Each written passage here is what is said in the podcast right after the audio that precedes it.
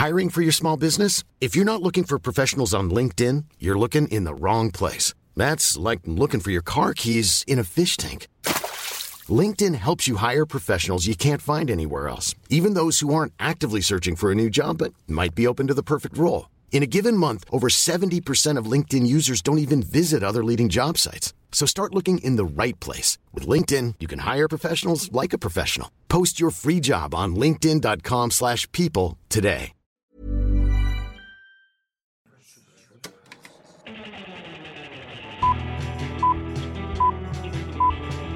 Saca el fanboy que tienes dentro. No tengas miedo de enojarte. Esto es el Club de los Amargados.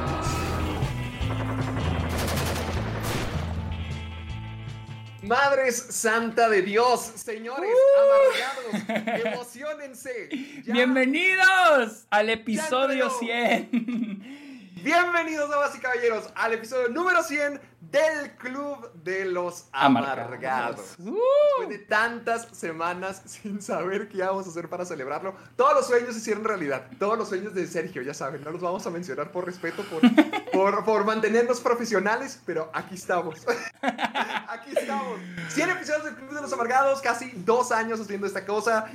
Y contamos con todos ustedes, contamos con invitados geniales para este programa. Vamos a hacer una transmisión épica, un episodio genial para que nunca olviden este momento dentro de la historia amargada. Yo les quiero presentar, yo les quiero mostrar, yo les quiero enseñar al hombre trabajador, al, no, no, no, a- al conserje, pero al amargado al 100. Güey, no mames. Las, in- ¡Sergio! ¡Muñoz! las indirectotas, güey. ¿eh? Como no, No, no, tienes no permitido hablar de eso, güey. No, Sergio les cuenta la historia cuando, cuando le Cuando tenga no, permiso, pero todavía no. No Eh, lo van a arrestar, eh, va a mu- muchas gracias, muchas gracias. Y aquí yo les presento. Ay, güey, no vine preparado para presentarte, güey. Aquí vengo al que descompone todo, al que nunca está preparado. Héctor Portillo. Bravo, bravo, bravo. Sí, sí. Y eso es todo, señores. Este es un episodio muy especial, es el número 100 del Club de los Amargados. Es uno muy importante y tenemos invitados geniales que ahorita mismo les vamos a presentar. Pero no solamente contamos con esos invitados, también tenemos la presencia, el aura del corazón del Club de los Amargados, la figura imponente de este programa. Amiguito, enséñales quién está detrás del show. Ah, ok. Luisa, todos saben quién es Luisa, Luisa mi novia que está en algunos episodios. No está aquí presente, pero está aquí presente Enséñales, en enséñales. alma les, va, les corazón. va a enseñar algo fantástico, Sergio. Luisa se va a mudar y mandó a hacer una pintura de ella misma. Se mandó a hacer una pintura y aquí la dejó. Aquí la dejó, así que la voy a dejar Nos va a estar acompañando en, el programa toda la transmisión para que sepan que eh, eh, Luisa, el corazón de Luisa, sigue viviendo a través de, de todos ustedes.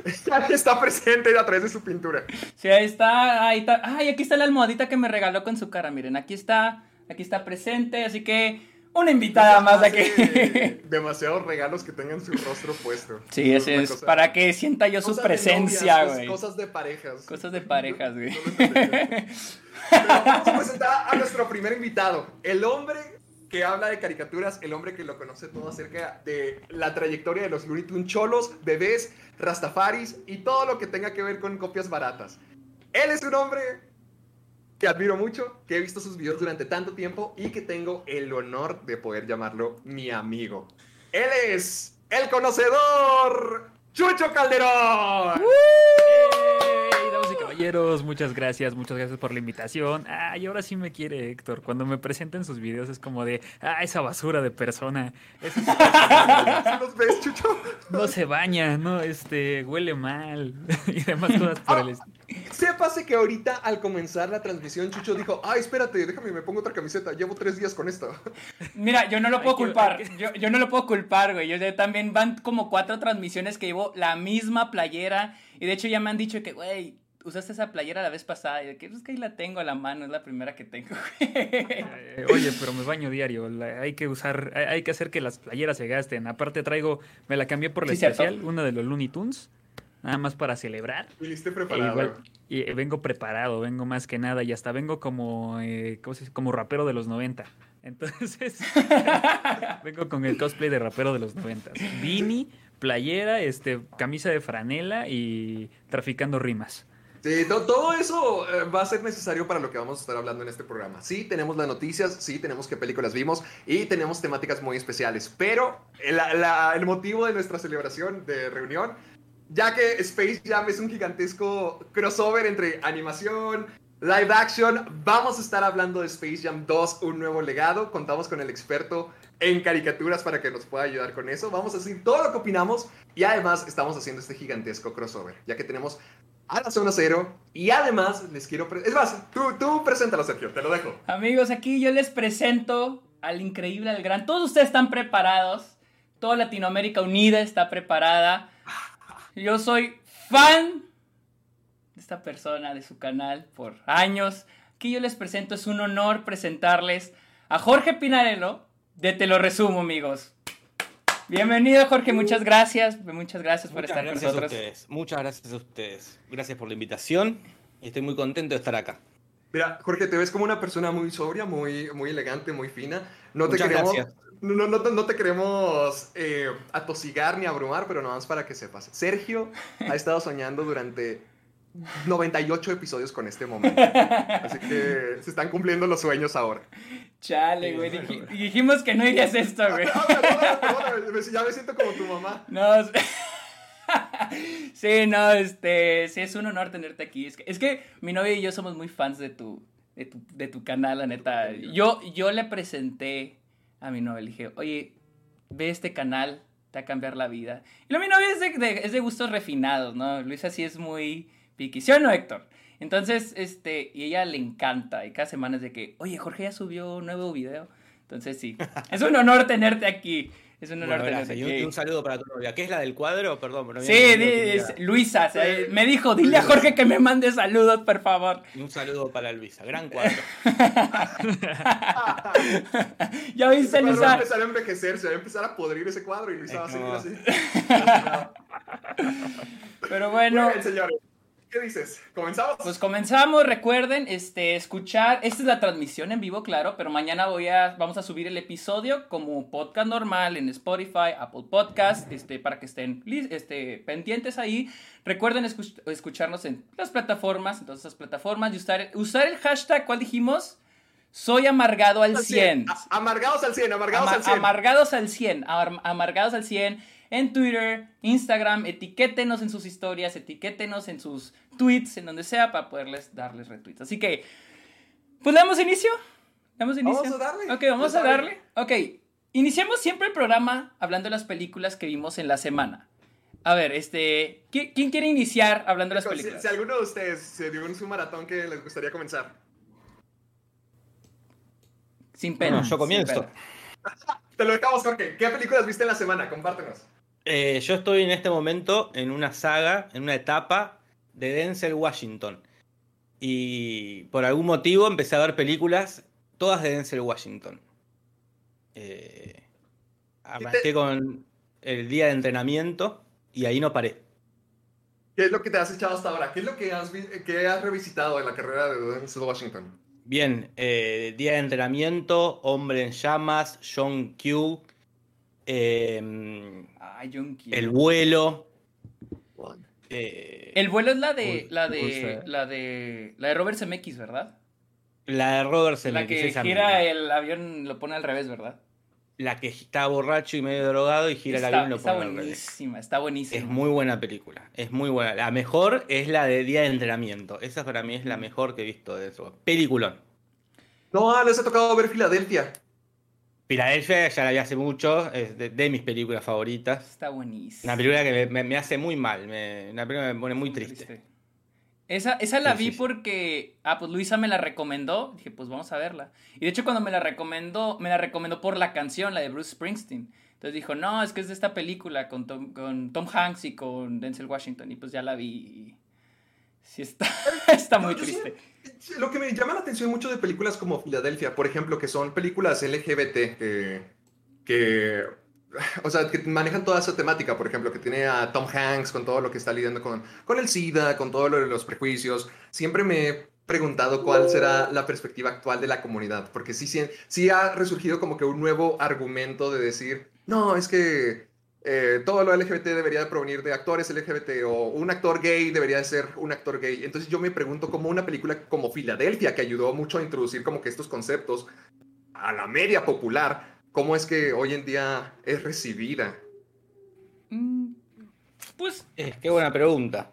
Habría que preguntarle alguien de la Aquí, aquí, comunidad. aquí, aquí nadie, ay, fue la mala. No, O sea- no era la pregunta, ¿verdad? ah, entraste fuerte, güey, entraste fuerte. O sea, yo siento. Entraste fuertes. O sea, es que siento que, o sea, siempre debe haber, eso, eso me lo explicó Luisa, porque en Twin Peaks hay un personaje transgénero. Y, Sí. y en Twin, o sea, y es un personaje, o sea, la serie ni siquiera gira en el personaje, o sea, él nada más es transgénero. Bueno, ella, ya es una ella. O sea, no tiene nada que ver, solamente es. Es un La- la personaje. persona, Ajá, sí. exactamente. Entonces, eh, yo una vez hablaba con ella, con Luisa, y decíamos de que, o sea, tú no crees que se vuelve problemático. Y dice, pues es que si lo hacen ahorita, porque el, el actor, pues no es transgénero. Pero dice, si lo hacen ahorita, probablemente sí podría ser problemático. Pero en aquel entonces era la primera vez, o sea, pues con algo puedes empezar. O con el hombre elefante de, de, de este David Lynch, que ahorita la ves y ya es un personaje que, que nomás empatizas con él, siento yo, nomás porque, por su discapacidad. Pero siento que con algo empiezas, pero, pero como dijo Jorge, o sea, pues sí, lo mejor es preguntarle a alguien dentro de la comunidad. Ay, Dios. que- ahí dentro, sí, sí, sí. que, ¿cómo se llama? No, no me parecería mal que un actor cis interprete un personaje transgénero, trans, en un mundo donde un actor, una actriz trans, inter- pueda interpretar también personajes eh, cis, ¿verdad? Eh, pero bueno, hoy en día tampoco pasa eso. No, no se contrata este, mucho actores o actrices trans. Entonces, si justo hay un personaje que es trans y le vas a quitar esa posibilidad de trabajar, es medio garrón. En un mundo ideal, como que tendría que. Una, una actriz trans tendría que poder hacer de la Mujer Maravilla, por ejemplo. Y que no sea un Eso. cuestionamiento. Que es parte bueno, no- de no la pasa. misma actuación. Claro, porque bueno, eh, estás- actuando, pero a la vez es, bueno, tendría que ser como también un, un equitativo para ambas partes, ¿no? Y no Sí, suele pasar eso. Es como la... que el- cuando el- hablas la- de... de- ah, Ah, así que es tú. Dale, vas, dale, Chucho. dale, no te preocupes. Ah, bueno, bueno, bueno. Es que igual es, es- es muy poco común encontrar actrices transgénero, actores transgénero dentro de las películas. O sea, solamente me llegan a la cabeza Harry Neff, que estuvo en Assassination Nation y que hizo un, bastante, un, un muy, muy buen papel. Y, al mismo tiempo, pues lo que sucedió con Elliot Page. eh, que después de ahí será cuestión de ver cómo, cómo va su carrera con el paso de los años. Pero sí, en un mundo ideal deberían estar pasando estas cosas. En estos años de los 90 y los 2000 cuando, eh, pues, era muy común agarrar simplemente a, actores y tratar de el contar estas historias eh, utilizando, pues, digamos, el actor más disponible que encontraras porque, ah, ¿cómo vamos a contratar a un actor trans para contar historias trans? No, no, no, no, no, no, no. O sea, yo, o sea, eh, eh, es como tu tío borracho que dice, sí, sí, sí, yo respeto a los gays, pero tenerlos en mi casa no. Entonces, sí, sí, güey. Sí, exacto. O sea, por ejemplo, ahorita la que es muy controversial y que mucha gente dice que no ha envejecido bien es este Jared Leto en, en este... Ah, en Dallas Buyers en Club. Dallas Buyers Club. Pero siento, o sea, es que es lo mismo que dice Jorge, o sea, de que...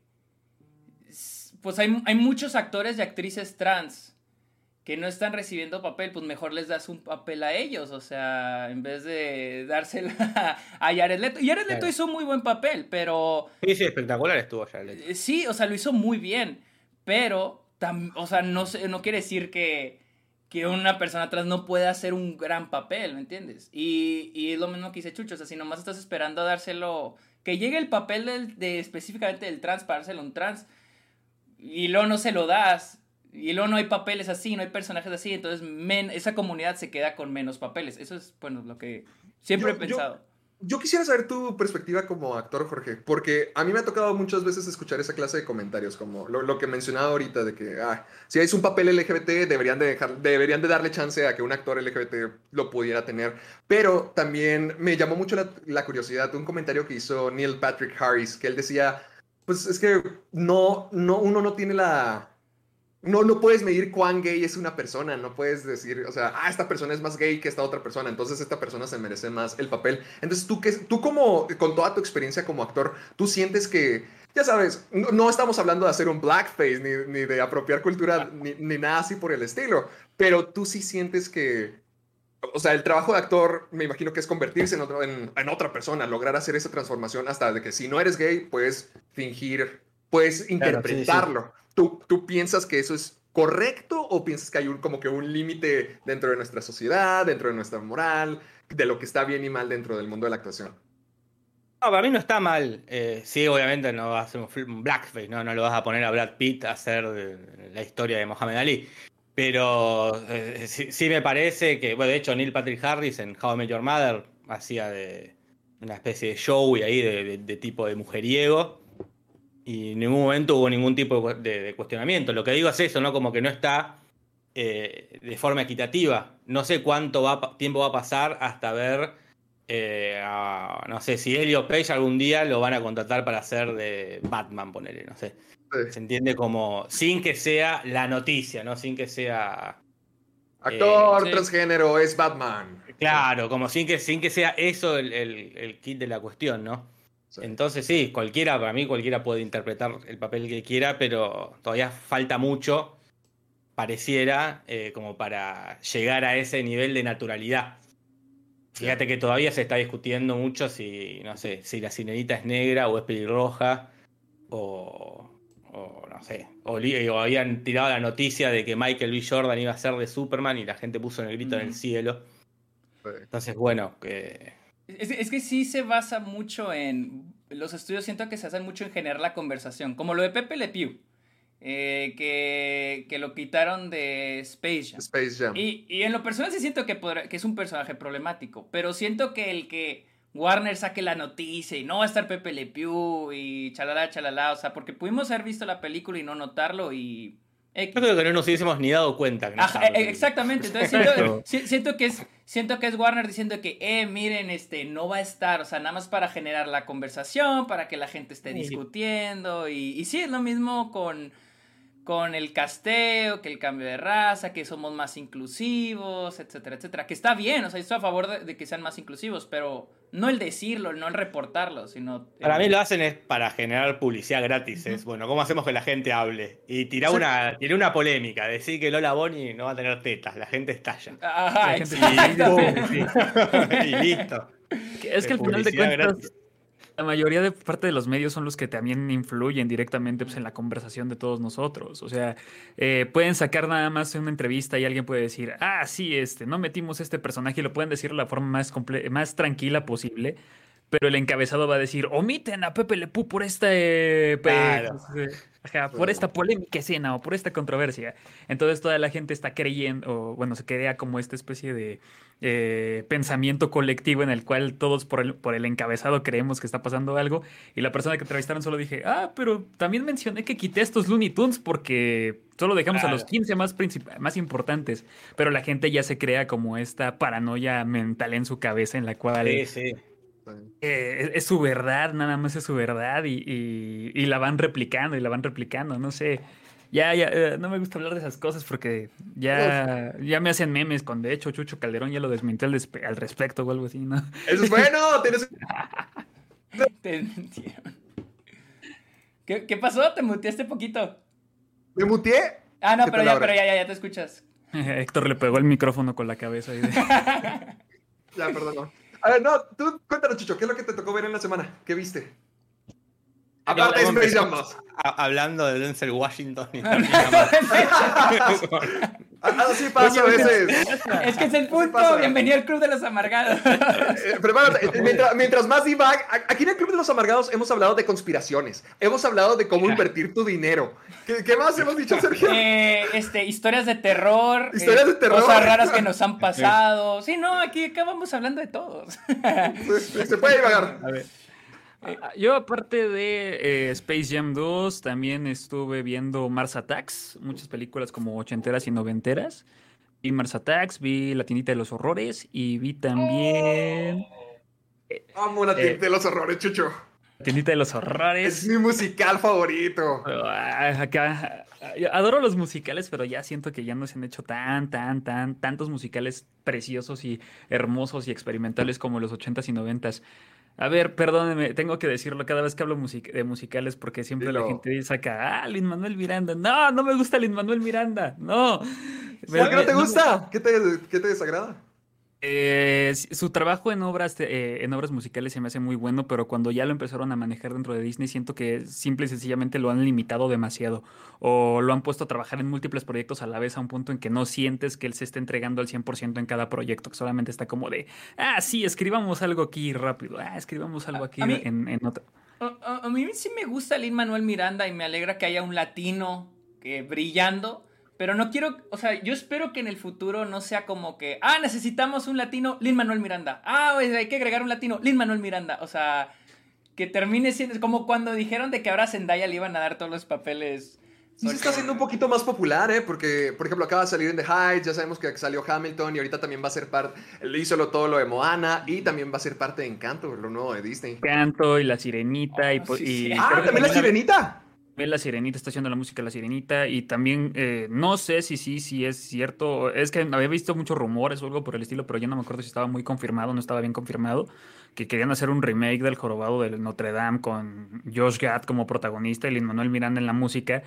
Y también fue como de, ah, rayos. Hola, como Otra vez Lin. Manuel Miranda.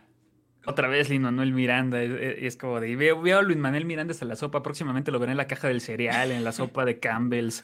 En este. Saldré a la calle y estaré en el periódico. Y, y llegué a esa parte en la, en la saturación. Es que yo funciono de esa forma. Cuando me empiezan a sobresaturar a un actor, a una actriz, a un director o a un medio, o no sé, una franquicia en específico, me, me, me frustro y digo, no, no la voy a ver. Y la gente se pone, pero, vamos, Chucho, deberías sea, verlo. no- no- eh, no ama- te- todos no- lo amamos. Y yo, no. ¿No te cansaste cuando hace como dos años que Keanu Reeves empezó a salir en todo? O sea, que en todos lados salía Keanu Reeves. ¿No te cansaste de Keanu Reeves? Porque yo no me puedo cansar de Keanu Reeves. Ah, Ke- Keanu Reeves tiene como una... eh, Es demasiado abrazable ese hombre.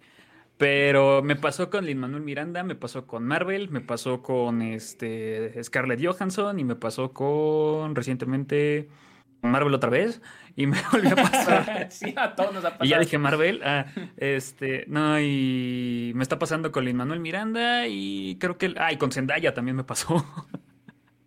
Yo ahorita tengo mi. ¡Ah! Yo ahorita tengo mi fiebre de Zendaya. Estoy viendo Euforia por primera vez. Ah, bienvenido. Sí, bueno, ¿Te, está, te está- te está bienvenido. te está gustando? Me está gustando mucho, solamente que todos son unos cretinos. O sea, yo lo que me da, me da ganas de hacer un video de Euforia acerca del, del ciclo del odio, porque siento que eso es lo que maneja Euforia. Cómo es que todos tienen problemas, cómo es que todos quieren aparentar más y alimentar su ego. Porque todos tienen un son muy inseguros todos en el cast, o sea, todos son súper, súper, súper inseguros y sin confianza, pero tratan de aparentar todo lo contrario a través de lastimando a las demás personas. Entonces se me hace muy padre cómo hace un reflejo a esa, a como la nueva generación y ese deseo por ser reconocido y Sí. ser popular o ser alguien o ser algo, o tener, ser- sentirte validado gracias a los demás, pero cómo te, te convierte en un pelmazo o cómo te convierte en un imbécil con todo el mundo. A, a mí me está gustando. Apenas llevo un día viéndola y ya tengo seis episodios, o sea, me eché seis mugrosas horas de euforia. Sí me está gustando. Ah, algo- eh, Ah, pero de hacer ejercicio ni hablamos nada. Ey, ¿Qué, clase de body shaming es ese, Chucho? ustedes, No te ustedes, invitamos al programa para eso. Chucho y Jorge, ¿ustedes se han visto Euforia? Sí, sí, sí, a mí me gustó mucho Furia. Me parece la, la versión mejorada de Sex Education. Sí, de hecho, sí, de Ah. hecho, sí, es un poco más. Ajá, es, es que lo, lo que me quitó el, de hecho, como el, el, la- el, el reniego con Zendaya y, de- y estarla viendo en todos lados, de hecho, fue euforia. Entonces, sí. No, había- no me ha tocado ver Sex Education, pero yo la comparaba un poquito a, a Skins, como el, el Skins de esta generación. Claro, también. Sí, a mí mira que Sex Education me gusta, pero siento que Euphoria es como, bueno, la versión más adulta, si querés, o más. O menos Netflix, ¿no? Más HBO. También Sí. es eso, ¿no? Como. Es fiel a la productora que es. Que e- eso es lo que luego a veces me termina molestando con, con estas series como juveniles, como de Netflix y demás. Que sí eh, notas como un Skins, notas como una Euforia y notas algunas cuantas series que toman estos problemas de una forma más realistas. Y luego ve como Netflix popularizó como toda esta. Ándale, Elite, Elite, o ¿cómo se llama esta otra? No solo Sex Education, 30 Reasons Why, a mí no me gustó para nada 30 Reasons Why. ¿Ni siquiera la primera temporada? Nada, nada, nada, nada, nada. Y eh, mi novia lo veía y yo le decía, y, y siempre estaba, terminaba el episodio y estaba ranteando como de esta cosa se pone cada vez peor. Y yo le decía, pero ¿por qué la sigues viendo? Me decía, porque la tengo que acabar de ver. No, mames, o sea, Entonces, eres de los que se de compromete, eres de los que se compromete con la serie. Ya, o sea, se compromete con la serie y es como de ya. Oye. eh, ¿Por qué te torturas viéndola? Y es como de la tengo que acabar de ver po- porque estoy, porque me odio a mí mismo. Oye, así. estuvo mi novia con Gossip Girl. Me decía que, no, empecé a ver Gossip Girl. ¿Y qué tal? Está bien mala, está bien gacha. Y yo, que, ¿por qué la sigues viendo? Pues la tengo que acabar. Le digo, pero son tantas temporadas. No, yo la voy a acabar. Y si la, sí la acabó. Y yo estoy que, oh, es mis respetos porque. No, yo no. Bueno, y tú, No. Héctor, que, que tú dijiste que empezaste a ver Euphoria. ¿Qué más, ¿Qué más estuviste viendo? Vi la Space Jam original por primera vez. Nunca en la vida había tenido la, la oportunidad. Había visto clips, pero es que ¿Nunca mi habías visto con- Space Jam? No, es- ¿Cu- ¿Cuántos años tenés, Héctor? vos? 23, tengo 23. Claro, no, no. Ah, Súper joven. Pero Yo no estaba yo- vivo cuando salió, Claro. salió un año antes de que saliera en el cine. Pero es que yo- la viste cuando tenías 10 años, es que se me hace. O, o- o sea, mi hermana tiene 21 y vio como 5 veces Space Jam. yo tengo 23 y Space Jam fue mi infancia. O sea, yo la Ah, vi. bueno, pues ya entendí que yo soy el raro aquí. sí. O sea, es que yo la, vi, yo la vi un chorro. O sea, yo vi un chorro Space Jam. La pasaban en Cartoon Network. La pasaban en el canal 7. Y luego creo que la tenía en DVD y pirata, güey. Y, y- y- Tele- es que me- yo la disfrutaba mucho. Y luego, como a mí siempre me gustaba el básquet y era, ah, Michael Jordan, pues está padre. O sea, a mí, siempre, a mí sí me gustaba, pero hace años que no la veo. Hace años que no veo Space Jam. Es que yo crecí con. No crecí viendo Space Jam, yo crecí con los comentarios que siempre se decían con Space Jam. De que decían que era una película meramente para vender la imagen de Michael Jordan, la imagen de los Looney Tunes, de que salió el comercial de Box con Michael Jordan. Y que de ahí se agarraron y que, órale, vamos a hacer una película de esto. Entonces sí me llamaba la atención, sí llegué a ver.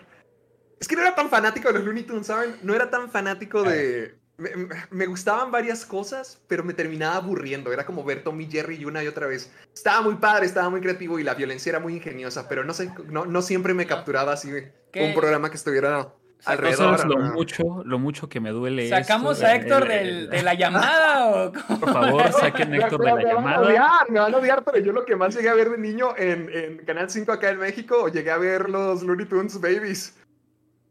Pero no viste ninguno de los, de los cortos originales. Hay unos cortos de los que son espectaculares, boludo. ¿Cuál te Pero- recomiendas? ¿Cuáles son los tuyos, Jorge? Está el, el de la barbería, que es Box Bunny con Elmer, que es espectacular.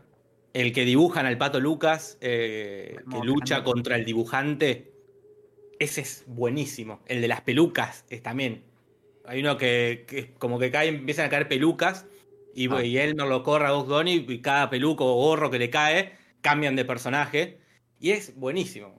Buenísimo. Ajá, Yo- Es que tienen demasiados cortos, no solo el área dorada, esos. Yo recuerdo perfectamente ya como de los más nuevecitos que también hay unos muy buenos, este, el de el- la parodia Casablanca. La parodia. Obvio que está buena ese. of- Está buenísimo. La parodia Casablanca, la parodia Invasion of the Body Snatchers con Looney Tunes falsos. Ah, estaban los tres osos que, se le, le- que le celebraban a su papá el, el Día del Padre y lo terminaban hartando, que también eso me gustaba mucho. O ya más, más... Ah, la no, no- no pudiste no ver el de la rana. Hello, my baby. Hello, Claro, my es baby. un clásico. ese es, ese es un clásico. ese. El, Sí, el que, sí, sí. el que- el que me salió ayer en Twitter es donde este Box Bunny está como rey. O sea, está como rey y lo empieza a golpear a, alguien con un bastón. Y- o sea, y se ve viejísimo, se ve muy viejo. Pero dije, no mames, está, está buenísimo, está buenísimo. O sea, yo sé que ahorita vamos a hablar de Space Jam 2. Pero yo sentí que no vimos tanto de eso en esta segunda.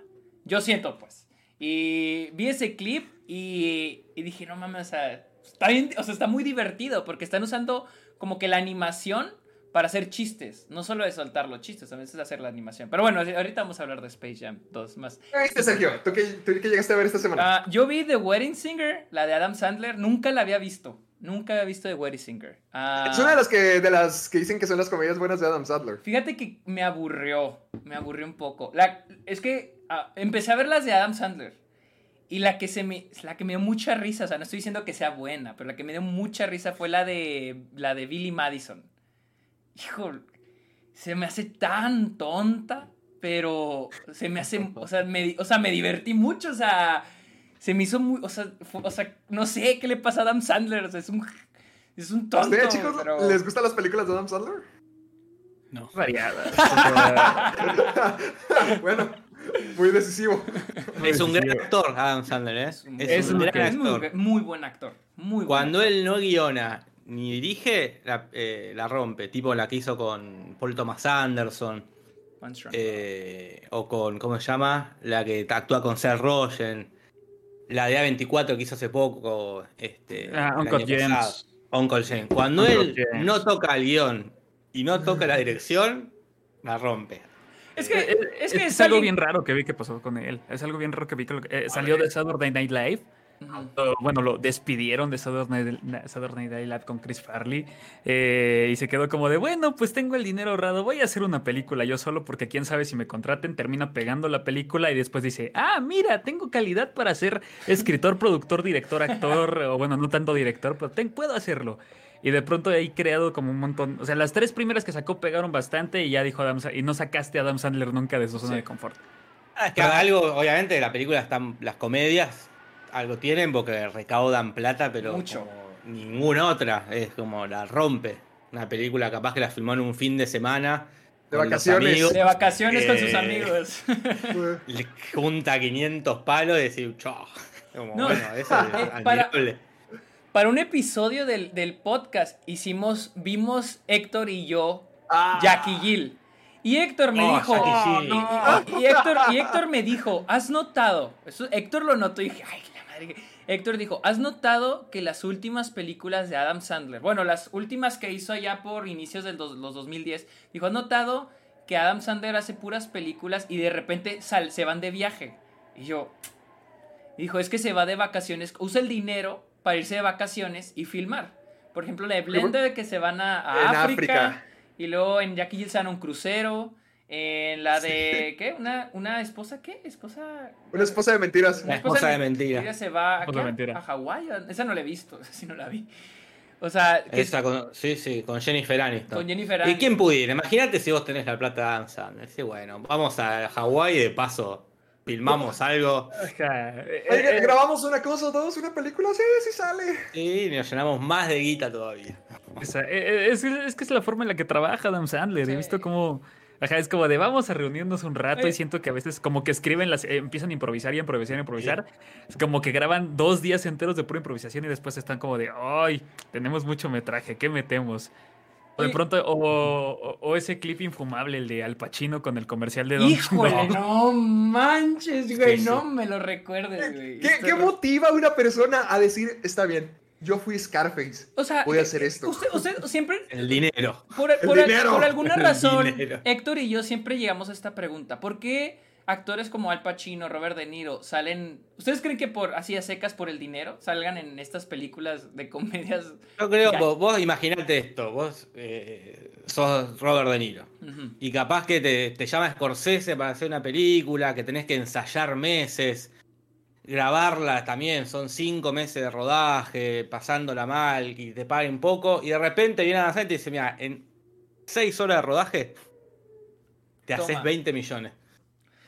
Sí, pues sí, yo también lo hacía. Pero no llega el punto donde dices, ok, ya, ya tengo 10 casas en Miami, ya no necesito hacer esto. Porque, Pues es por que- ejemplo, Robert De Niro no, no siento que esté en esa necesidad. eh, Es que yo lo que creo es que Adam Sandler tiene como mucha carisma. O sea, sí, con Adam Sandler creo que te podrías aventar unas buenas cervezas, pero. Y, y después, mientras ya estás ebrio y quizá drogado y demás, y platicando y la fregada, te terminas convenciendo y metiendo a su próxima película. Y cuando ya estás sobrio en la resaca del día siguiente, ya te diste cuenta de Sí, que. ah, Madres, ¿qué hice? O sea, es ¿Qué que, he es que, hecho, hombre? quieran o no, eh, Adam Sandler sí es alguien muy carismático dentro de la industria. Todo- todos lo aman, o sea, todos los actores, directores lo aman, es muy carismático. Y, y la otra vez estaba viendo una entre, eh, la rueda de prensa que hicieron a- en Cannes para Punch Drunk Love, la de Paul Thomas Anderson, y le preguntan, le preguntan de, oye, ¿por qué elegiste a Adam Sandler? O sea, ay, con Adam Sandler se me hizo muy gacho. Pero le dicen, oye, ¿por qué elegiste a Adam Sandler de actor? Porque es divertido, porque es gracioso, está chistoso. Y, y, es, y curiosamente, cuando estuve en el QA de los, de los AFDI, de los directores de Uncle James, les preguntaron lo mismo, de que por qué Adam Sandler. Dice, pues es que es muy gracioso y nosotros queríamos, nosotros crecimos con Billy Madison, Happy Gilmore, Claro. y queríamos tener ese tipo de personaje en nuestra película. O sea, nadie más, o sea, nadie más pudo haber sido Howard Ratner en Uncut Gems. Yo me quedé, bueno, es, una, es un modo de verlo, o sea, y, muy interesante. Yo quiero que todo el mundo saque su placer culposo de Adam Sandler. Tiene que haber uno. A mí me gusta mucho la que se, queda con adopta un nene en un papá Ah, genial. Sí, eso es mi. También. Eh, La misma de esa- Sergio. la misma mía. Esa me parece buenísima. O sea, la vida de chico me encantaba. Era como. Ay, aparte, el, el- el nenito actúa espectacular. Eh, no, no, indiscutiblemente esa. Eh, Yo, yo solo diré que voy a ser la oveja negra de la, de, de la pandilla, pero entonces saquen ustedes los, los dos sobrantes la que sigue. Porque... Va- va- vas a ser, son como niños, ¿verdad, Chucho? No, no no. No, o sea, soy- tengo malos gustos a veces, pero no son tan horribles. A, a mí la que me gusta es Click. Click y como si fuera la primera vez. A mí no me importa lo malas que sean, lo tontas que sean. De que me pegan, sí me pegan. A ver, Eh. Click no tiene sentido alguno. No tiene ni- nada, nada, nada de sentido que haya un control remoto. De que, pero tiene una escena muy triste cuando está ahí en la lluvia. Sí, eh, híjole. tirado en sí. el piso. Muy triste esa escena. La escena que tiene junto con eh, el Fonz, con Fonzie, cuando se despide de su papá. También. eh, esa- eh, sí, sí. Chucho, entonces, claro. ¿cuál, era la tuya, Chucho? No, ahorita lo está guardando, lo está guardando. Ah, para- está Ah. Ahorita eh, Chucho va a ser el tipo de los gustos raros. Ok, la, la mía creo que. Es que la de, la de Big Time, la de un papá genial, no la. Es que no la he vuelto a ver y a mí me gustaba un chorro, pero no sé si la consideraría un gusto culposo, o sea, no me da pena decir que. Pero Happy Gilmore, cua- digo, este. eh, Billy Madison cuando la vi me gustó mucho. Me gustó. Un, o sea, dije, no, está, o sea, está mala la película, pero me dio, me la pasé padre, o sea, me la pasé padre y creo que era el objetivo. Así que, a ver, Chucho, Chucho. revela tu, tu horrible.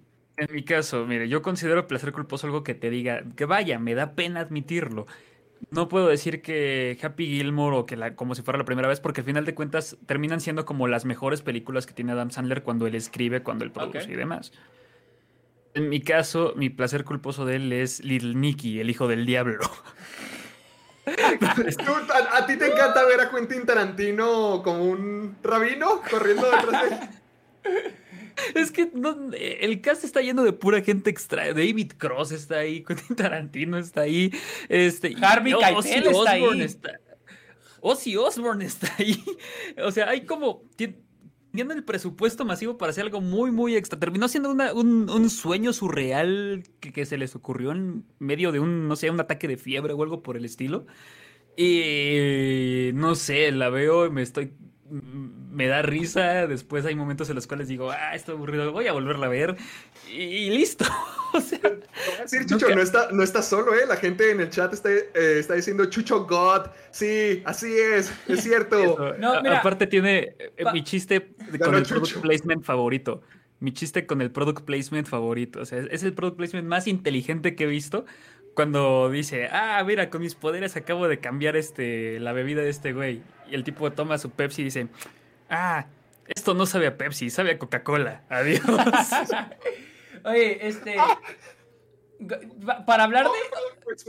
O sea, para, para hablar de vergüenza, o sea, que me dé pena, la neta me va a admitir que la primera vez que vi Son como niños, lloré de la risa en la parte del funeral cuando este. ¿Cómo se llama? El que. Este.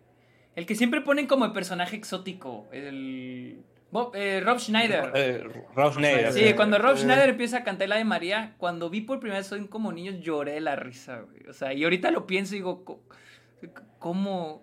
¿Por qué? Yo tengo una peor historia, viejo. Yo tengo una peor historia. A ver. Eh, es.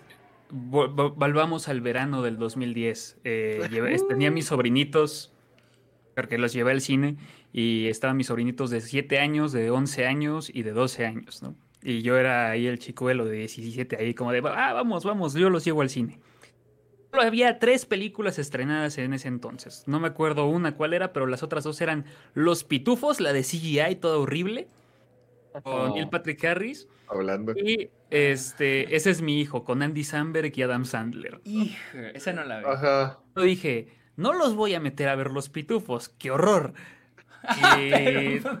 A pagué los boletos porque dije, ah, pues es Adam Sandler. A ver, igual y es algo como más o menos normal porque el póster no se veía como tan, tan obsceno o tan ridículo. Y aparte, pues, Andy Samberg, ¿no? Andy Samberg, la mayor parte de casas es pues, muy family friendly en ocasiones. Y se veía, en ese entonces era cuando tenía los chinos y decías, ah, mira, ese tipo se ve confiable, voy a llevar a mis sobrinitos ahí. Nos dejaron entrar a la película sin revisarnos credenciales ni nada por el estilo. La primera escena que aparece es una prostituta echando bolas de... expulsando bolas de su vagina y demás. Y yo me quedé con cara de, oh, no, oh, no, ¿qué he hecho? ¿Qué he hecho? Entonces... Eh, al final de Chucho. cuentas, Chucho, ¿dónde te sentaste? ¿Dónde me senté? O sea, no. O sea, es- esa es la peor película que he visto de Adam Sandler. Es la peor de que todas, he- que todas he visto, Más pero fue Jackie peor todavía. Más que Jackie Jill, porque tiene demasiados chistes como de incesto. De, no, es que te digo, se vuelve la peor no porque la haya visto yo solito, porque tenía niños cuidando. Tenía niños cuidando. ¿Eso Entonces, es peor sí que haberla visto con tus papás? ¿O con tu abuelita? ¿O.? No, no, no, en serio, o sea. Dios. ah, Es que en serio, la, la ves con tus papás, las ves con tus abuelos y todo, y dices, ah, no, esto es incómodo. Pero no la tienes, no, no veas películas de Adam- de Adam Sandler con- cu- mientras cuidas niños, no lo hagas. Entonces ahí me arrepentí mucho de no haber visto los pitufos. Y esa es la única opción en la cual puedes decir en la vida, vaya, me arrepiento de no haber visto los pitufos en sí. Oye, Jorge, ¿tú has tenido algún momento incómodo viendo una película, ya sea ahorita o cuando, era, cuando eras niño, de que madres, no debí de haber visto esto acompañado, no debí haber visto esto con mi papá? Sí, eh, yo una vez con mi vieja vimos eh, una con Richard Gere que se llama Infidelidad, Sí. eh, que es de Richard Gere y Diane Lane. Y en un momento se ponen a agarchar, Diane Lane se pone a agarchar mal con otro personaje y fue una situación rarísima. Primero que ya se llama infidelidad y que trate un matrimonio que, que una mina tiene un amante, ya era raro verlo con mi mamá. Eh, era raro. Y que después se pongan a agarchar ahí y yo estar con mi vieja como no, no queriendo mirar a ver qué estaba haciendo, como quedarme petrificado. Decir, ay, que pase, eh, que pase esta escena, por favor. Porque sí, Oh. no, no está bueno ver escenas de sexo con, eh, con los padres, ¿no? Es raro. Y luego eterno se Oh, siente. Dios, es que sí han pasado. No, es que es muy gracioso una vez. O sea, momento de Latinoamérica. Es, es- es cuando también. Mi papá tiene su cuenta de Netflix y mi papá siempre aprovecha para ver sus películas de bajo presupuesto de narcotraficantes y demás cosas por el estilo. La trilogía de Culiacán contra Mazatlán y no sé qué tantas cosas más. El. Chapo, Ya güey. Un día lo voy ahí viendo y está viendo junto con mi. Está viendo con sus sobrinas una que se llamaba. Este. Bueno, una película de esas. eh, El Pozolero. Estaba viendo El Pozolero. Una película de un narcotraficante con las sobrinas. Y yo, como de papá, pues oye, no, no, no, este. No, no tienes vergüenza. No, no está. No, no crees que esto está mal. No, ella me dijo que la pusiera. Y yo- ¡Órale! Vaya, Oye, buena educación. fí- fíjate, buena a- educación. ayer andaba en un antro, ayer andaba en un antro y en las en una ¿Qué? y en una de las teles, sí, no suelo salir mucho, ¿Qué? pero ¿Tú en un antro? ¿Qué, qué- sí, qué random? sí, o sea, fue, fue un antro y y está y en una tele tenían una película. No sé, no sé, por lo general tienen videos musicales, pero aquí tienen una película de Netflix. Y era una película de esas soft porn, porque de repente salieron unos tipos en, en, en el baño, o sea, en unos vestidores, y a uno se le ve eh, el penezote así gigante, o sea, gigante, o sea, y así explícito, y yo, así, toda la gente así mi alrededor, y de que, dije, quiten esa madre, güey, ¿por qué la- por eso dije, ¿por qué, la- ¿por qué tienen eso aquí en el antro? Pero, no sé si es para calentar a la gente, no sé por qué lo tenían, güey, pero... Parte de, es parte de la es experiencia. parte de la experiencia. No sé, nunca les ha tocado viajar en camiones de pasajeros y que pone la película ahí en un este en una en un mini monitor y demás. Sí, sí, sí. Porque a veces yo siento que los que los conductores no saben lo que están poniendo, no saben lo que está en sus VHS o sus DVDs y ahí entonces están poniendo, o sea, ahí vi la de Disclosure en un camión de pasajeros. Y había niños en el camión y estaban poniendo Disclosure con Richard Gere. Y que- Yo- lo que- Entonces sí, llega ese punto en el que dices, ¿por qué? ¿Por qué pasa esto? ¿Por a quién se le ocurrió? Lo que sí es que sé que ahora en muchos este, te ponen la película, pero te sale que ya está alterada, o sea, está censurada para ponerla en aviones o en camiones y así. O sea, ya está alterada. Para que no, para que si por si vas en un avión y vas con mucha gente, pues que no va a salir una escena de sexo. Entonces ya está, la, la película ya está censurada. Gente, nomás para recordarle a. Porque podrían poner directamente una película que no tenga ninguna escena, no es que hay pocas películas en el Sí, mundo. para empezar. No, pero, pero por ejemplo, en todo donde ya porque ya ahorita los aviones y los camiones te ponen de que de que tu pantallita, entonces tú elegís la película. Pero Claro. hay algunas que tienen algo explícito y cuando inicia sale de que esta película está alterada para todo público. Entonces es de Claro, que, sí, sí. ah, chale. Y pues ya. Nomás para recordarles a todos los que están mandando notificaciones en Twitter y están mandando notificaciones también en Twitch, recuerden utilizar el hashtag amargados al 100. Ya vi que nos están compartiendo, ya vi que nos están retuiteando por ahí, así que no se les olvide, utilicemos el hashtag amargados al 100 para que puedan ser parte de esta transmisión. Bueno, vamos, a darle a las noticias. noticias. Ok, vamos a darle las noticias. Este, bueno, va la primera. Todos, todos aquí hemos visto Avatar, la de James Cameron. ¿Sí? Sí. Ok. Salió una noticia donde dice que Matt Damon estuvo en pláticas para aparecer en Avatar. O sea, estuvo en pláticas para aparecer en Avatar y que le iban a dar el 10% de lo que recaudara en taquilla. Pero por cuestión de horarios no pudo hacerlo. O sea, Madre, o sea, dejó ir como 100 millones de dólares. 280 millones de dólares. Dos- O sea, Oh, es una lana, güey. Es una. ¿Pero por qué se fue? ¿Por qué no quiso ser parte Por, de cal- Avatar? por calendario, o sea, porque no se le ajustó el calendario, tenía otras cosas por hacer. Estaba ocupado, estaba, ocupado, estaba tenía cosas que hacer. ocupado. Mira, tengo cosas que hacer. Dijo, no. Eh, Ayer, ayer era Jason Bourne en ese entonces, creo que, que quería... Ah, sí, Estaban sí. resucitando la franquicia de Bourne, ¿no? En ese momento. En, en ese momento ya había acabado la trilogía, pero yo creo que estaban planeando traerla de vuelta. Era de vuelta, porque sí, algo pasó, algo pasó en ese entonces y Matt Damon, ya sabía que Matt Damon era Matt Damon, pero... Por otro lado, o sea, no sé, es que cada vez que hablan de Avatar, lo único que pasa por mi cabeza es ese post viejísimo que decía, sí, claro, de 2012, Avatar 2 en próximo año, y ya es 2021 y no hay Y nada de no Avatar 2, nada, pero ya está confirmada Avatar 5. Ya, ya está la tierra de Avatar, ya viene la serie de Avatar. Ya hay un frío que eso es de Avatar, pero nunca nos toca ver nada. Sí, eh, y, y- o sea, ¿y a ustedes les gusta Avatar? ¿Les gustó Avatar? Es la primera película que vi en 3D, Avatar. Si- Siento que ¿Qué fue la que pareció? popularizó el 3D. Sí, sientes que sí funcionaba bien la... tra- la... No, Claro. nunca, no- nun- creo que después vi un par de películas más en 3D, nunca me gustó el 3D en, en el cine. Y después vi una película, me acuerdo de Passenger, la vi en 4D y también la pasé como el orto. No, Oh, no, no, o- no me gusta ni el cine 3D ni 4D.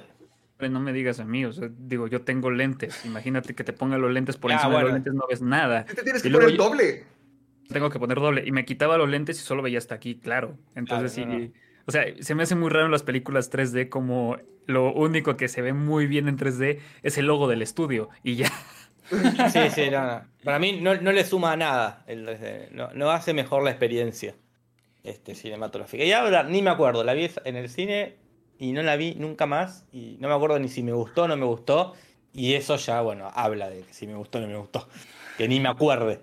Bueno, pero hay un avatar que a todo el mundo le gusta. Cada quien tiene su opinión de la de James Cameron, pero indudablemente a todo el mundo le tiene que encantar, sí o sí, Avatar, la leyenda de Aang. ¿Han visto la Ah. leyenda de Ang? Jorge, Chucho. ¿Sí la he Nunca- visto? ¿Nunca has visto la leyenda de Ang, Jorge? Pero sí sabes de, de cuál hablamos, ¿verdad? Sí, sí, sí, sí, lo ubico, lo ubico. Ah, ok. No, bueno, porque la ¿Nunca te, nunca te ha llamado la atención? ¿Nunca has dicho como que, ah, ¿qué es de todo eso? ¿Qué, qué tanto de caricaturas eres o de anime? No, de, de anime muy poco, muy poquísimo, tipo Dragon Ball. Eh, He visto Dragon Ball, Pokémon y Ranma. Los que daban en la tele cuando yo miraba tele, cuando era chiquito. Después no. Es que, perdón.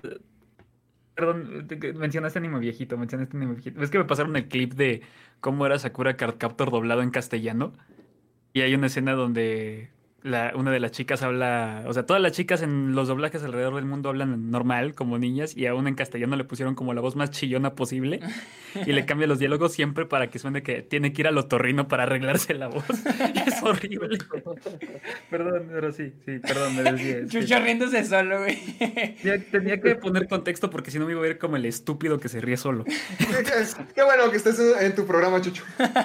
Oye, no, pues la siguiente noticia es de que el co-creador de Avatar hablaba de que dice que le gustaría arreglar cosas de la serie, cosas de la serie original. como remasterizarla, cambiarle cosas que se le hacen como campi. ¿Cómo, ¿Cómo cambias algo así? ¿Cómo modificas la perfección? Dice, por ejemplo, dice, este, hay muchas cosas que digo, ugh, me gustaría que esta, esta escena se hubiera animado mejor. Dice que hay veces que no le gustan cómo lucen los personajes en algunos episodios. Ay, es que, ¿qué, qué opinan de eso? O sea, de... de, lo- de- Chucho, tú eres el experto de- en esto. Sí, Chucho. Ah. Ok, muy sencillo, esto es muy sencillo. Llevo como tres años que no veo nada de Avatar, primero que nada. Quizá fue una mala lección esta, esta noticia. Es una mala lección esta noticia. Ah, Nadie conoce ya Avatar, al parecer. Yo la vi... Ah, yo- no, no. Yo la vi el, el año pasado completa porque nunca la había visto completa. La había- cuando la pasaban en Nickelodeon la veía así de que por partecitas. Y creo que lo que me gustaba mucho era. Era esa, esa idea de que a veces los personajes se ven chistosos, la animación se ve chistosa. Tiene Pero. las influencias del anime. Ajá, pero, pero también había momentos donde los personajes hacían caras y estaban dibujados muy raros. Pero era lo que se me hacía padre. O sea, era, era, lo que una vez decíamos, de que traducir Avatar a live action se me hace algo complicado porque siento que lo bonito de Avatar era la animación. O sea, y los chistes que hacían con la animación. Entonces, No, no sé si Don Jorge vio esa, la de M. Night Shyamalan, la de The Last Airbender. Eh, no, no, tampoco. Voy a hacer una aclaración porque la gente en el chat está diciendo con mucha razón que hay un resumen de Avatar en mi canal. Entonces yo estoy quedando como un mentiroso, ¿no? Es que el guion lo hizo un amigo que era muy fanático de Avatar, eh, Casper, y, y él hizo, escribió el guion, no es que estoy mintiendo. ¡Hala! ya, Ah, ya, ok. ya, ya, ya salieron los No, no. trapitos, ya. Expusieron. no, ¿viste? Quedó como, quedó como el orto, como que digo que no vi una cosa y parece que la vi. Solamente pondré Team Back y le, y le, Y- le voy a decir a Don Jorge. Y a la gente del chat que no se le escapa una tampoco. Se me... no se les Muy escapa atenta. nada. Están listos. ¿Qué gente es? Están bien atentos de... La gente viste. están a full. Sí, Don Jorge acabó funado, ¿no? Cancelado por no ver Avatar. güey. Avatar. No, pero yo, yo Team Back a Don Jorge. Al menos dime que sí viste eh, eh, Intrépidos Punks, por favor. Que esa es película con la que Eh, sí, eh, ella hizo un video de Intrépidos Punk. Sí, sí, tengo un video de. Intrépidos Intrépidos Punks. Punks, ¿qué sí? ¿Qué? De- Véndanme Intrépidos Punks, ¿qué es? yo nunca había oído de eso. Eh, eh, Es una película de muy bajo presupuesto. Mexicana. eh, mexicana. Una media copia Mad Max. Una cosa. eh, pero qué raro no la vieron ustedes. Es, Es como- un Mad Max mexicano. La estoy buscando. es, es su The Room. Es como. Ajá, y, y eso que México tiene mucho cine malo, pero haz de cuenta de que Intrépidos Punks es esta.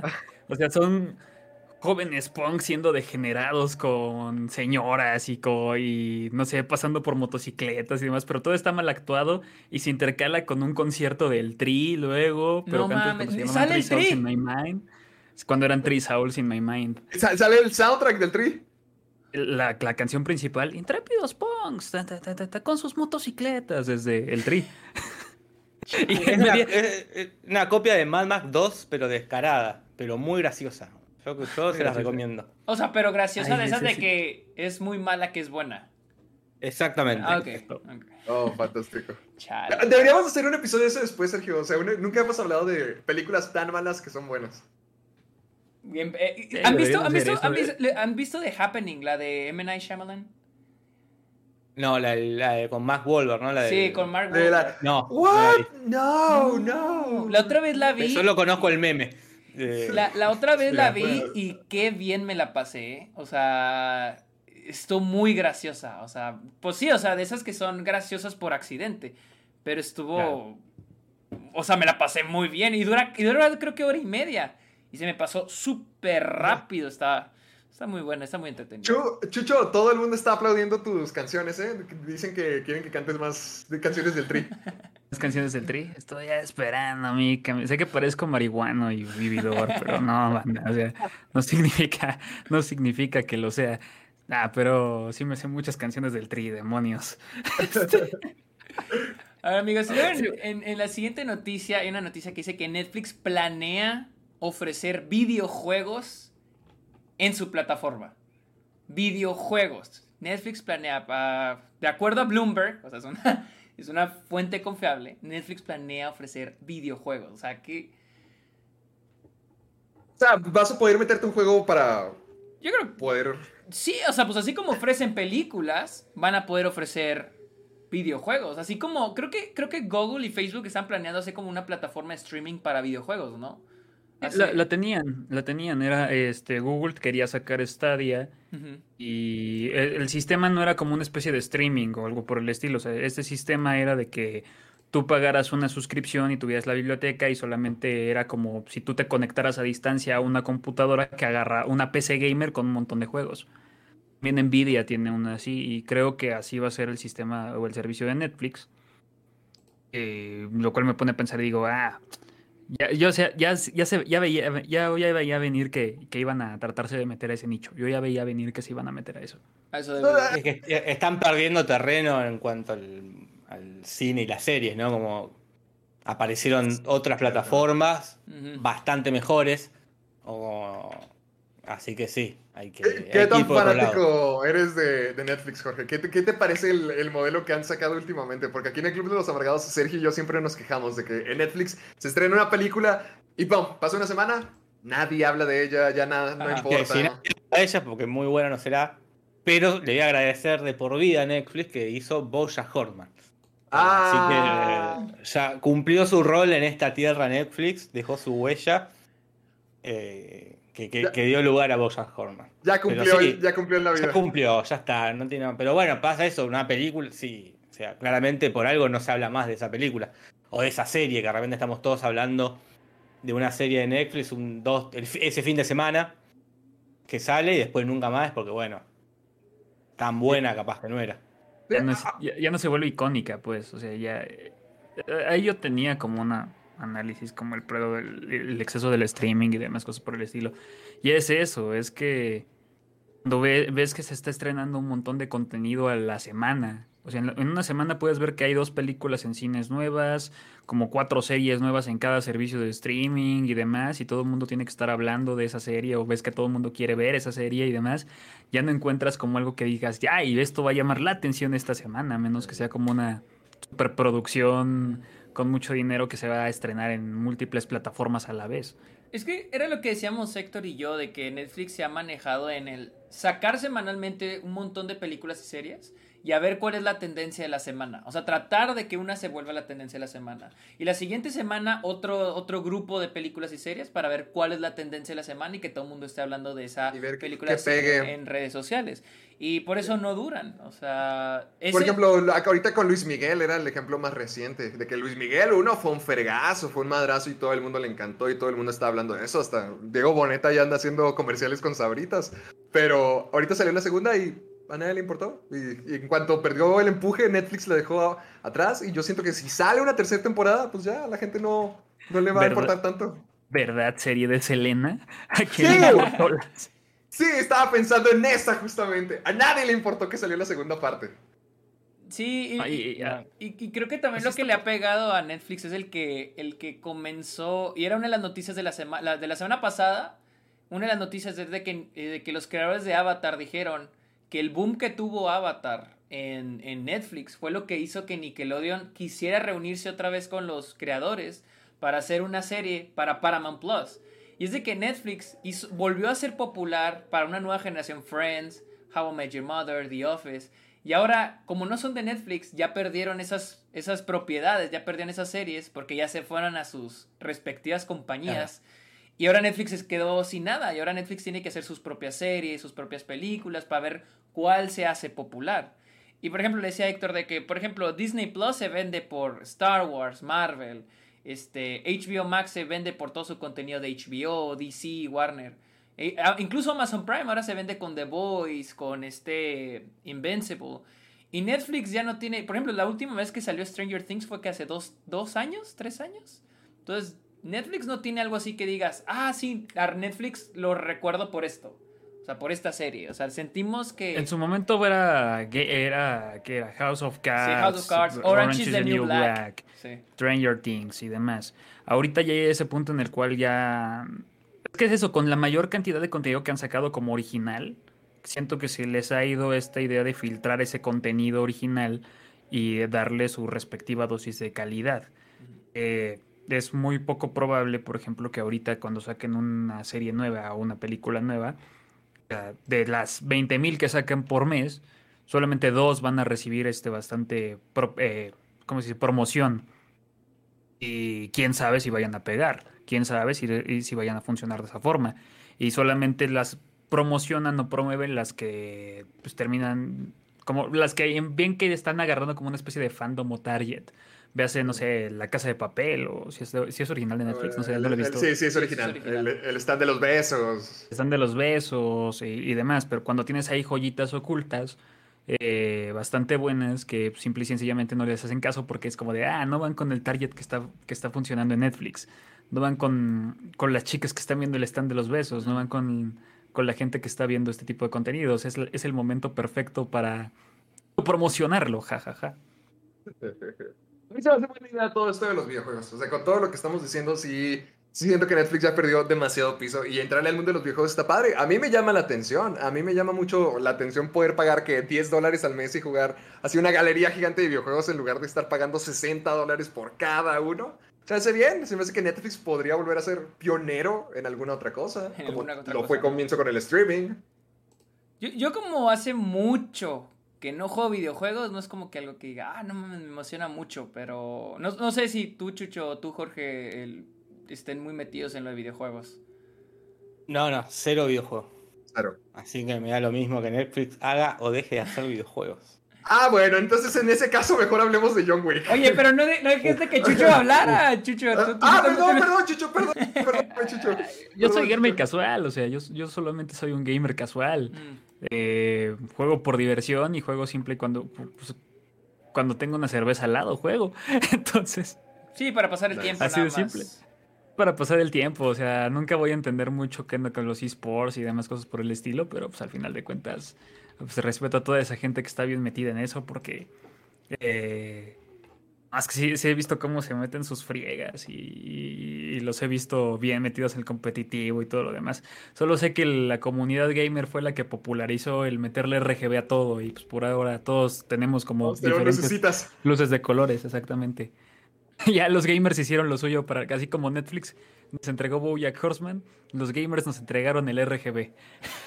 nice. a los bueno, y luego en la siguiente noticia, espero que esta sí, eh, todos hemos visto John Wick y como se ha hecho de moda, que es explotar las franquicias, pues va a haber una serie, va a haber una miniserie, se confirmó que va a haber una miniserie que se llama The Continental, que va a ser una miniserie de tres episodios eh, de 20 millones de dólares y se va a ubicar 40 eh, años antes de John Wick. Este, y va a seguir a Winston, el personaje de Winston Creo que es el, no sé si recuerdan a Winston, el señor este, oh. que es el del Continental.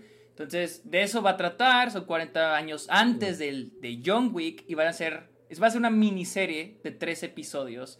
Eh, no sé quién es el que la está corriendo, pero no sé, fans de John Wick aquí, ¿Te ah, refieres aquí en la llamada o, aquí en la, te referías al chat? No, en, la llamada, en el chat probablemente hay muchos fans de John Wick, pero aquí en la llamada hay fans de John Wick. Sí, sí. Yo soy fan de John Wick, pero de John Wick.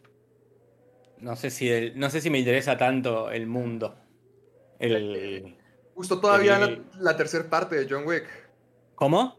¿Te gustó la tercera parte de John Wick? Sí, sí, no, no, no, no, me pareció la gran cosa, pero me gustó. Me gusta mucho el personaje y me gusta mucho Keanu Reeves.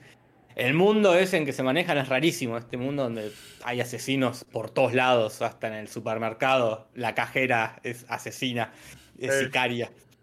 No sé si me, me, interesa tanto el universo John Wick, pero sí John Wick. Es una pena que, bueno, no va a estar, no va a estar Keanu. Eh, eso sí suena como. Es, igual y funciona, no sé, digo, de este tipo de spin-offs, pegado Better Call Saul.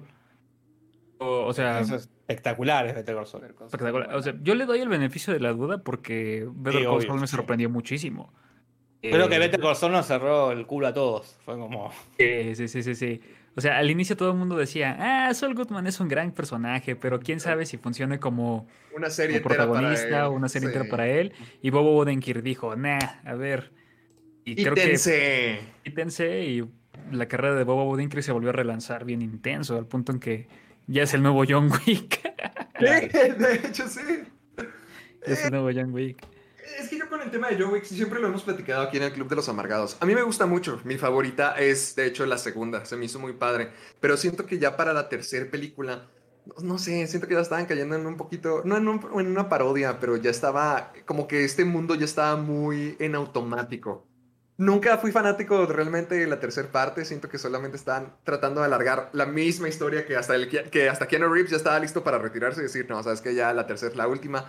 Y la tercera no me gustó tanto. Siento que ya está un poquito simplificado el personaje, de que siempre es tiro la cabeza, tiro la cabeza, tiro la cabeza. Hasta las escenas de acción no me gustaron tanto como las originales. La primera escena que tiene la persecución contra los asiáticos y la pelea de cuchillos que tiene en la parte 3 está buenísima. Me gustó mucho eso. Pero a partir de ahí, ¡fum! la película se me fue yendo para abajo. Por ejemplo, toda la secuencia que tiene con Halle Berry con los perros, no sé, no, no fui tan fanático. Sentí que ya era John Wick por hacer John Wick y porque ahí tienen un, una gran propiedad y un buen personaje, vamos a repetirlo, vamos a sacarle más, vamos a sacarle más. Pero yo creo que ya, o sea, que, que está en el, en, el, en el riesgo de convertirse en esas películas ochenteras de, de acción de eh, Rambo 18, cosas así.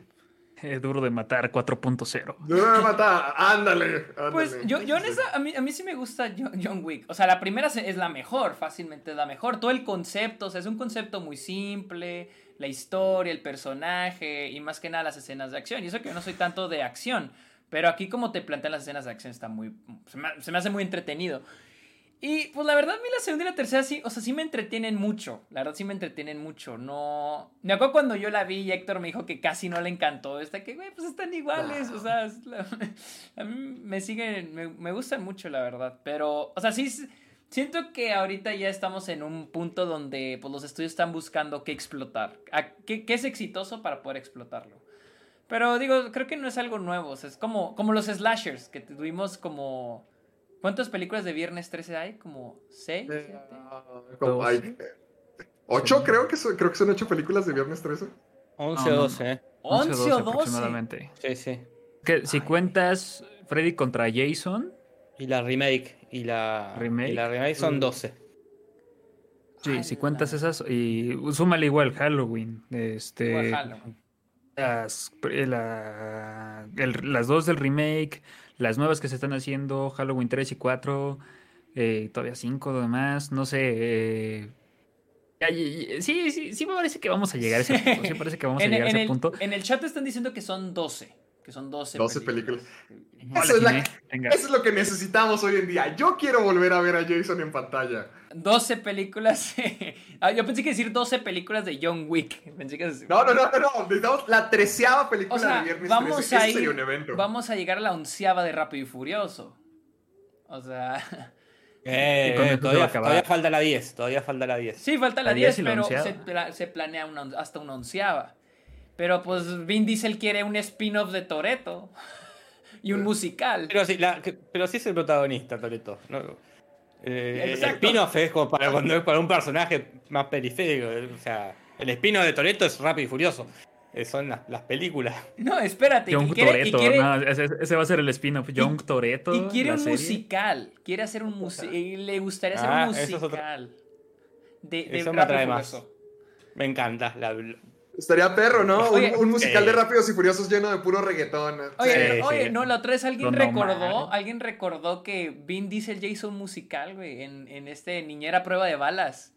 El de la novicia mira. rebelde. La güey. novicia rebelde. Él, lo dir- él lo dirigió. Él dirigió. Al igual que va a dirigir Rápidos y. Furiosos el musical. Dirijar. Ah, Perdón, me, me trabé. Sí, pero bueno, vamos a ahora a otra serie. Otra serie ahora de HBO. Este, The Last of Us va a tener su propia serie. Y se dice que este podría ser el. Este es el proyecto más grande que se ha filmado en Canadá. O sea, y es una serie que está filmando HBO en este momento con. ¿Quién es? Con Pedro Pascal, Pascal ¿no? Pedro Pascal va a estar involucrado. Eh, y sí, la noticia es de que al parecer va a ser el, pro- es el proyecto más grande que se ha filmado en Canadá, o sea, incluyendo series, películas. Y, o sea, habemos fans de Last of Us aquí en el, en el chat. Dijiste eh, que no eras fanático de los videojuegos, Jorge, pero ¿te ha tocado escuchar de The Last of Us? lo escuché, pero jamás jugué. Eh, sé, sé de qué trata, sé de qué va. Sé que Santolaya hace la música. eh, y hasta ahí sé. Y aprovecho estar hablando de videojuegos para ir a hacer pis. Que no aguanto más. Sí, córrele, córrele. Aprovecho. No, no puedo estar una hora sin hacer pis. Córrele, aquí, aquí Corre, te aquí te esperamos. Los riñones primero. Dale, dale, dale, dale. Tú, Chucho. A ver, tú, Chucho, por mientras. ¿Has jugado el Last of Us? No, ¿por qué? Porque no tengo PlayStation. Entonces. eh, ¿Eres de los de Xbox? No, tampoco tengo Xbox. Ah, soy PC. PC gamer, papá. Ah. Ah, PC gamer. No, sí, mis Bueno, respetos. la, mis serie va, la, la serie va a estar perra. O sea, va a estar muy buena. Ah, sí, The Last of Us. Sí. ¿Cómo olvidarla? Eh, grande. se- eh, sí, The Last ganó Game of the Year. Em, este, ay, ¿Sabes, ¿cómo? ¿Sabes cómo? Sale Mario, ¿no? Y Más Luigi, o menos. güey. Oye, pero ¿sabes de qué trata? Y, de, y cómo ter- Yo creo que todo el mundo sabe cómo termina, ¿no? Bueno, ¿qué te parece esto? ¿Qué opinas de las adaptaciones que se llegan a hacer de videojuegos o de caricaturas o de otros medios externos que se convierten en series, en películas? El momento del que saco mi FUA interno y empiezo a rantear a lo idiota. Dilo, Porque-. Échale. Eh, así de sencillo porque estoy bien, muy cansado de que se maneje tanto animación como videojuegos como si fuesen un arte inferior y que para ser, eh, digamos, rectificados o vistos como un arte verdadero, Hollywood crea que a fuerzas tenga que ponerles una adaptación con actores de carne y hueso para que así estas producciones o puedan tener como la validez de llamarse, ah, mira, ahora sí son arte. Eh, es me enoja bastante esa forma de ver de que todo tiene que ser remakeado en live action. Si es, si es animado, no, ya no es arte, tiene que ser live action. Si es un videojuego, no, tampoco es arte, tiene que ser live action. Y al final de cuentas, esas adaptaciones live action terminan siendo horribles, horribles. De videojuegos, creo yo que la. o sea, ¿Cuál ha sido la más decente que han visto de videojuegos? O sea, creo que no ha habido ninguna. No ha habido ninguna. Es que hay buenas películas sobre videojuegos, como Jumanji. Sobre, pero adaptaciones de Ah, videojuegos. Que, que la gente en el chat nos ayude. ¿Alguna...? La- la- Buenas, para la gente que diga que Sonic, yo- yo- Sonic es basura. Yo no la, yo no, yo no la vi. Yo no la vi, yo no la vi, pero he oído que está decente esa gente Pikachu. Pero yo no la vi, he oído que está decente. Detective Pikachu es como lo más relax que he visto, es como una adaptación bastante, bastante humilde y buena, pero pues te digo, cuando, cuando, cuando la barra está muy baja en las adaptaciones de videojuegos, ya cualquier cosa lo puede superar. Y Detective Pikachu es como palomera y ya. Sonic es como...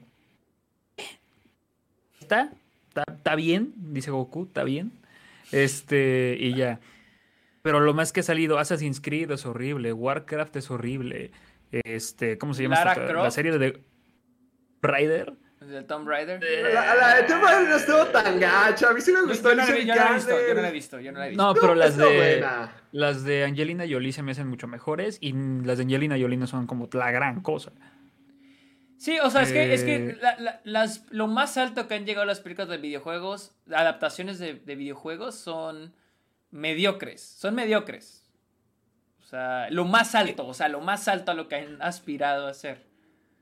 Y este año tuvimos Mortal Kombat, que Mortal Kombat lo Ah. único que veía tiene so- son sus brutalities y ya, y al final de cuentas termina siendo pues, otra película de videojuegos más.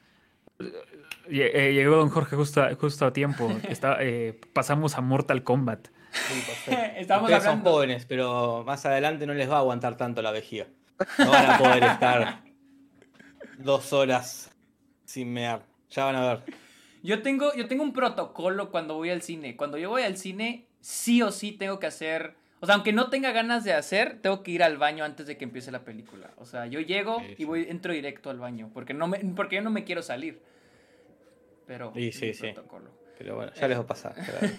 Ya les va a pasar, sí, exacto. Ahora entiendo, ahora entiendo muchas cosas.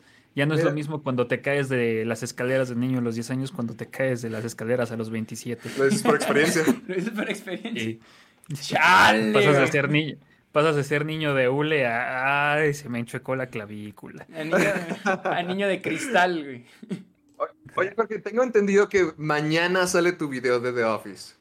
Eh, sí, mañana, mañana. Pues mira, tenemos una noticia para complementar el estreno. Uh, buenísimo, a ver. Tenemos una noticia es de que hay un podcast que se llama Talking Sopranos, que eh, es este este Michael Gandolfini, digo Michael Gandolfini, este Sí, Michael sí, Imperioli, Imperioli, Michael Imperioli y este Steve Chiripa, los de Los Sopranos, y hablan de cada episodio de Los Sopranos. Y en el episodio anterior dijeron de que NBC quiso contratar a James Gandolfini para interpretar a Michael Scott, pero HBO no quiso que se fuera porque él era la imagen de Los Sopranos y le pagó 3 millones de dólares a James Gandolfini para que rechazara estar en The Office. Así que yo les pregunto, ¿se imaginan a James Gandolfini? ¿Han visto, ¿Han visto Los Sopranos? ¿Alguien de ustedes ha visto? Sé que tú no. Sí, sí, sí. Sí, sí, sí, sí. Ah, ¿Te tenemos gente, James? tenemos gente de cultura aquí, ok, perfecto. Sí, claro, los sopranos, ¿no? Eh, Mafia y gente italiana.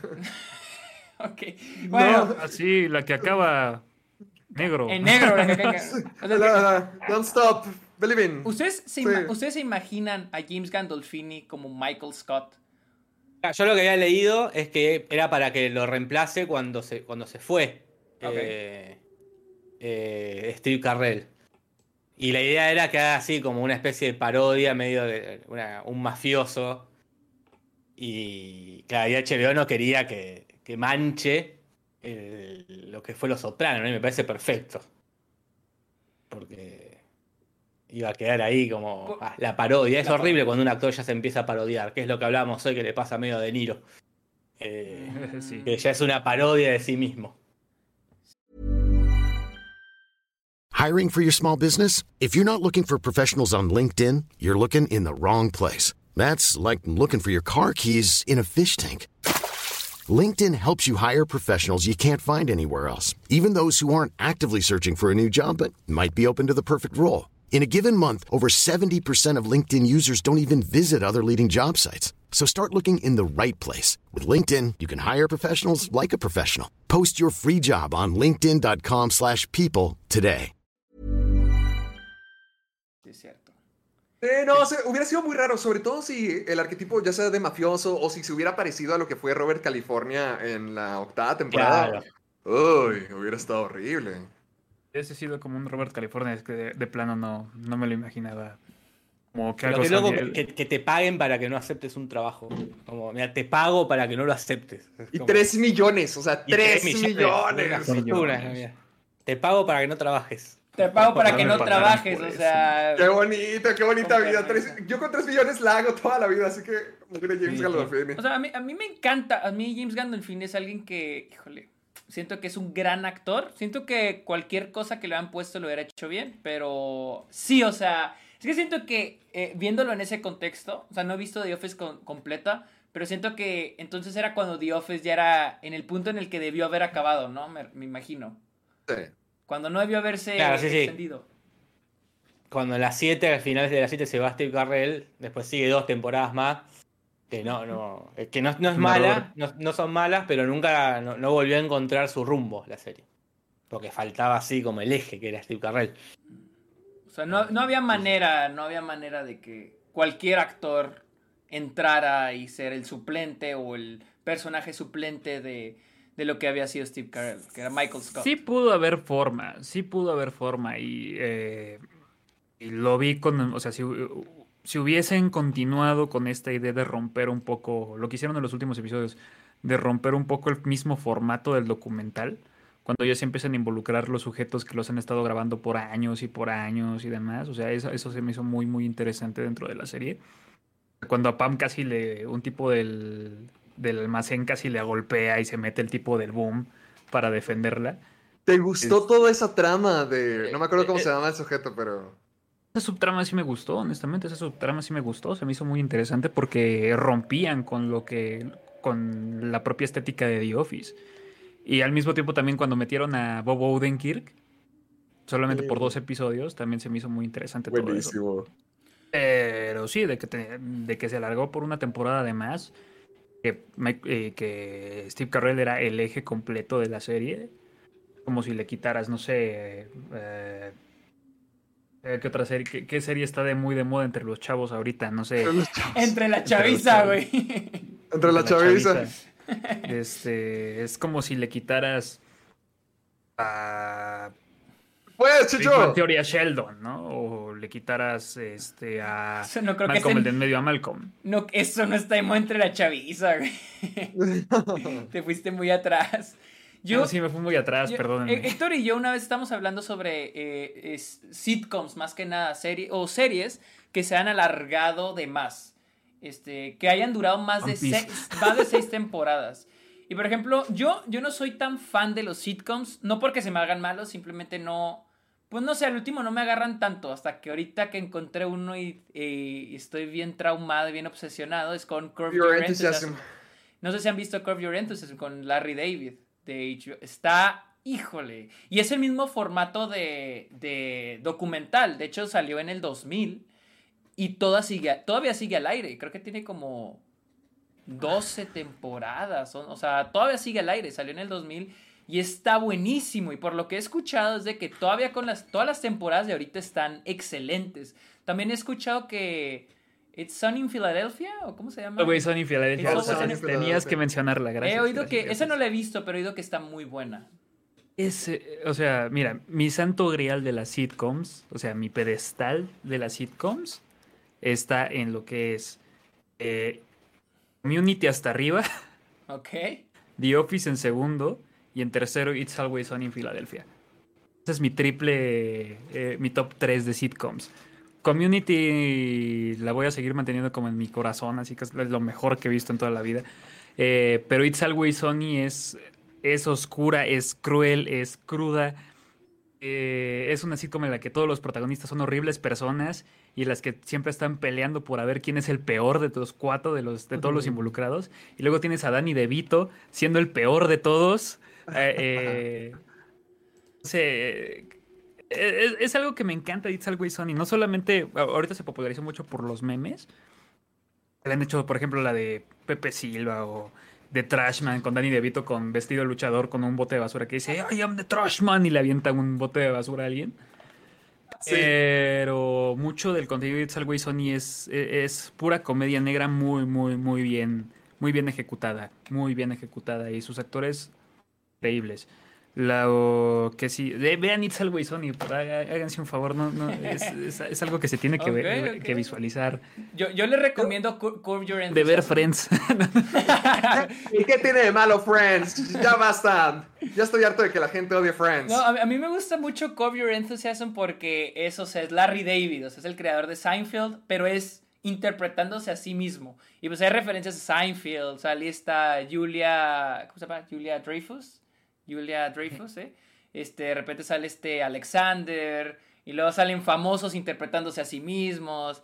Y, o sea, a mí se me hace muy divertida porque son estas celebridades, pero en situaciones normales.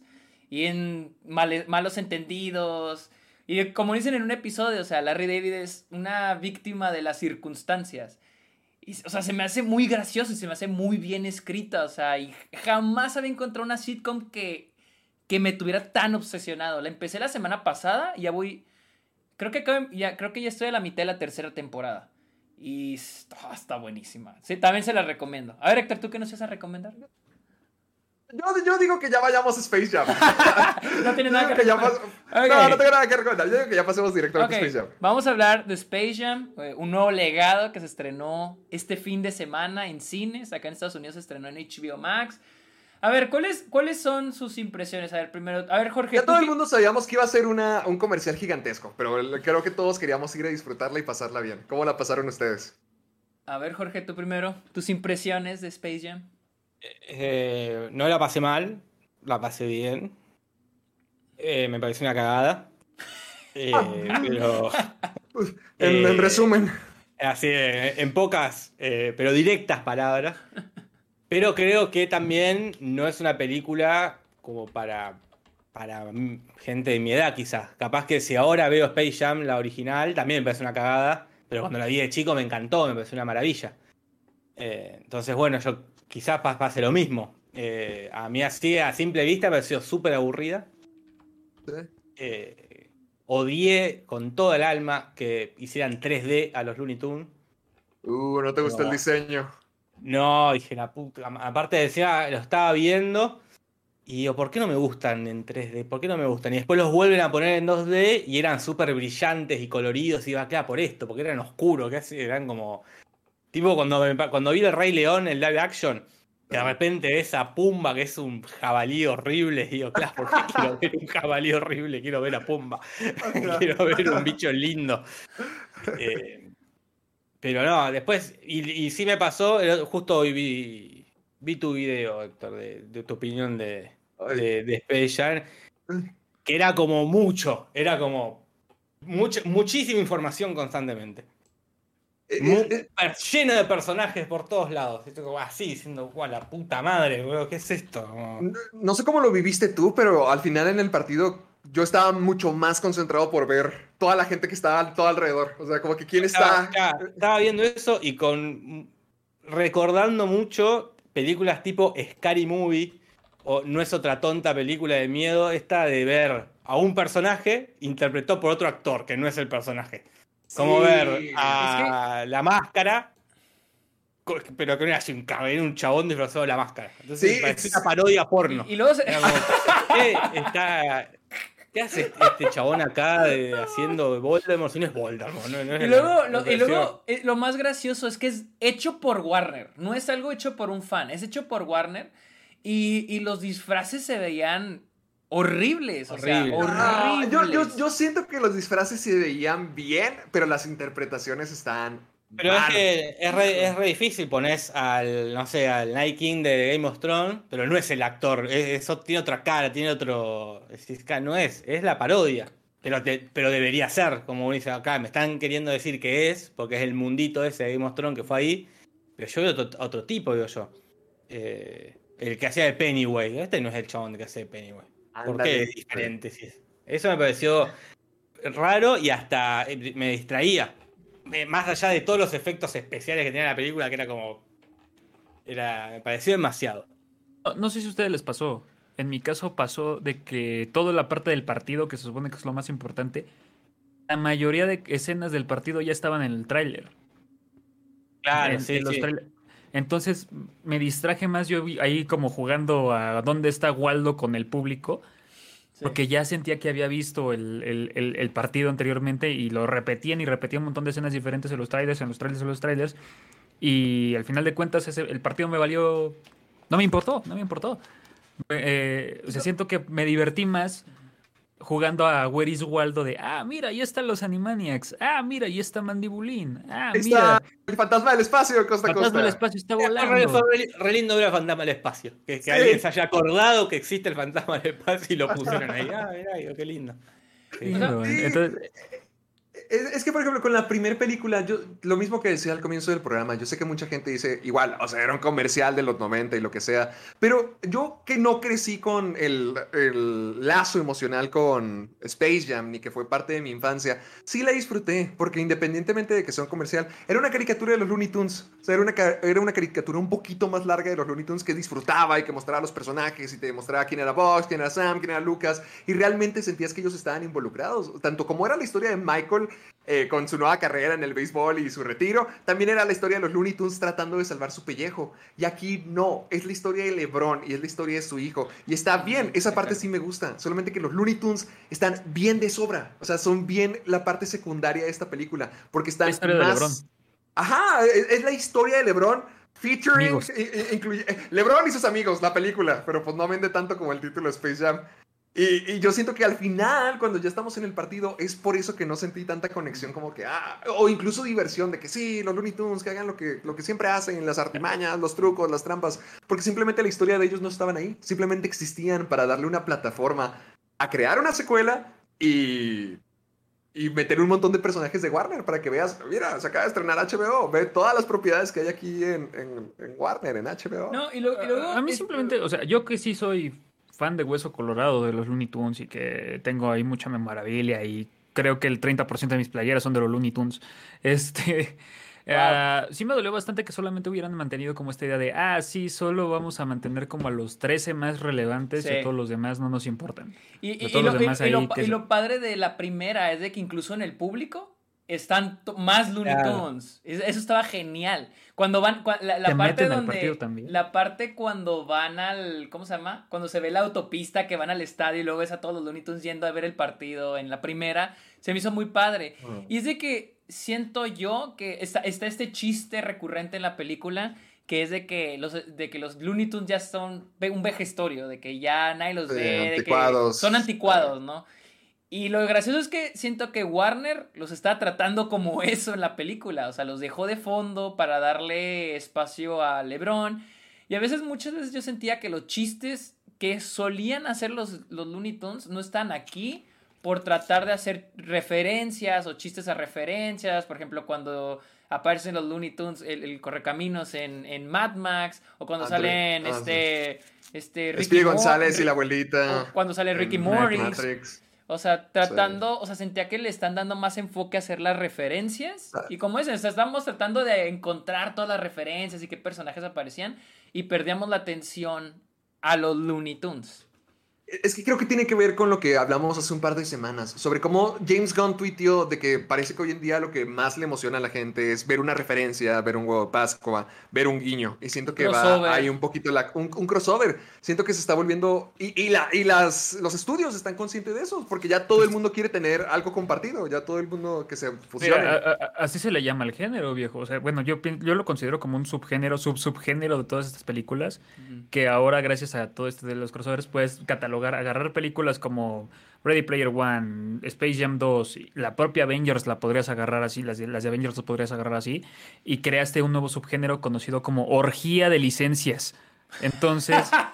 Nice. Pues sí, es un muy Mete- buen nombre. Metes un montón de eh, personajes licenciados o de los cuales tú tengas la licencia, los metes ahí. Algunos no van a interactuar, otros solamente van a salir y hacer hola, aparecí, adiós, me fui. Y al final de cuentas vas a ver un bacanal de licencias, bacanal de referencias y, y listo. La gente, e- ese tipo de cosas terminan siendo divertidas. Porque al final de cuentas cada uno dice, ah, mira, eso está ahí, ah, eso está ahí pero ninguna de las películas, o muy pocas, son las que te entregan algo que te haga emocionarte de verdad. Algo que te mantenga pensando en la película En la y no historia. en, no en el personaje que viste. Es- que no que estés yo de amargado de decir, ah, no, No, no te sé preocupes, Ah. por eso se llama el Club de los Ah, ah, sí, sí, Amargados. ah, sí, cierto. est- No, estoy en el programa correcto, perdón. Eh, no, es, es que no que quiero ser un amargado. Porque mucha gente, ya he visto los comentarios de la, la gente defendiéndola de que, ay, es para niños. Ay, ustedes que ya están viejos. Ay, es que ustedes ya están grandes y están pensando en la- en la original. Pero yo no crecí con la original. Esta, eh, yo no vi conscientemente la original hasta que vi Space Jam 2. Y, y está bien, o sea, como cualquier persona, yo me emociono. Es el fantasma del espacio. Yo amo al fantasma del espacio. eh, ver al gigante de hierro, ver a King Kong. Me gusta. O sea, no que no lo disfrute. Cuando aparece en Ricky Morty, sí fue como que, ah, farreados, qué padre. Pero una película no, no, no puede ser solamente eso. O sea, no puede ser No. solamente una referencia. Ah, ¿ves? Es algo familiar. Qué, chistoso, ¿no? Esto, esto lo cuenta todo. No, fal- falta el corazón, falta la historia. Y siento que eso es lo que les faltó a Space Jam 2. Es que para mí, eh, yo lo digo en la review, ya, spoilers de mi review, porque la est- la estoy renderizando mientras estoy aquí haciendo esto para subirla a las 8. Eh, este, la cosa muy sencilla con esto es que todos sabíamos que era un comercial, todos sabíamos que el original de Space Jam era un comercial, todos sabemos que todas estas películas son comerciales de licencias y demás cosas por el estilo. Cuando vas a hacer una película comercial, no apuestas por ser ah, una gran película, apuestas por ser un comercial divertido, un comercial épico y un comercial que te mantenga así, que te haga pasar un buen rato. Si te vas a chutar una hora y media de un comercial, no solo de HBO Max, sino también de Nike, porque esa escena en la que LeBron James cae. Cae y de se ve la palomita. Ah, la la marca. palomita de Nike y la uh, licencias. Ahí es cuando dices, ah, eh, estoy viendo un comercial descarado de Nike y todo el LeBron James animado solamente están animadas las palomitas de Nike en cada momento. Sí. Entonces dices, si vas a ver un comercial, pues al menos no voy a exigirle tanto, solamente entretenme. ¿Por qué? Porque acabo de pagar para ver un comercial extendido. ¿Y qué, les, qué, qué les pareció la actuación Puedo de... tener algo... ah, ah. ¿Qué les Ah, pareció perdón, la perdón. actuación de nuestro futuro nominado al Oscar, LeBron James? Espantosa. Horrible. Espantosa. Cuando aparece animado dije, ah, bueno, menos mal. digo. Ya, está, Ya, ya, tiene no- expresiones. No, le tengo que ver la cara más a este hombre. Y de repente vuelve, decís la puta madre. Porque, igual que Michael Jordan, ¿eh? No, tampoco es que estoy diciendo que, que Michael Jordan en su película también.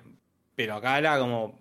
No, no, pésimo, pésimo. Horrible. Como bueno, también pobre, es jugador de básquet, no, no, uno no le- Pero es el protagonista, si tengo que bancarme a este hombre.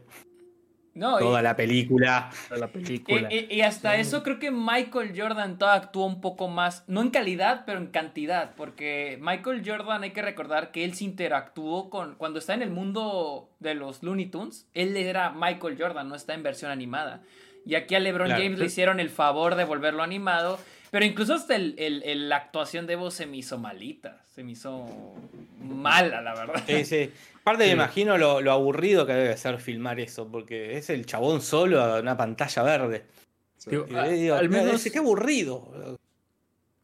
a- al menos Michael Jordan se, se esforzó y dijo, estoy rodeado de pantallas verdes y de gente con trajes verdes. Pues voy a tratar de hacerlo. Saldrá mal, pero lo trataré de hacer. A, Michael- a LeBron James le hicieron la tarea. O sea, ¿tú sientes que hubo sí un fue- mayor esfuerzo por parte Ah, de mira, Michael Jordan? tenemos... ah, Solamente que es como de juega, pero hay gente alrededor de verdad. Los, los cosplayers están ahí te- para que no te sientas raro. Eh, O sea, ¿tú, y, tú- al final de... ¿tú crees que, Es que- eh, hubo un mayor esfuerzo por parte de, de Michael Jordan que de LeBron? Eh, honestamente vi, vi un... Yo que vi las tres películas de los Looney Tunes apenas en esta semana. Este, sí, yo veo que hubo un mayor esfuerzo por parte de Michael que por parte de LeBron. O sea, a LeBron, LeBron tiene un montón de actores que esconden sus deficiencias. El que interpreta a su hijo, el que interpreta a su esposa, este, toda esa secuencia animada que es el segundo acto y en el tercero casi ni sale, solo aparece jugando a Don Cheadle. Y Don Cheadle que también está llevando el, el hilo de las cosas a pesar de que su personaje es horrible. Horrible Eh, también. Pero, pero con Michael Jordan no tenías eso.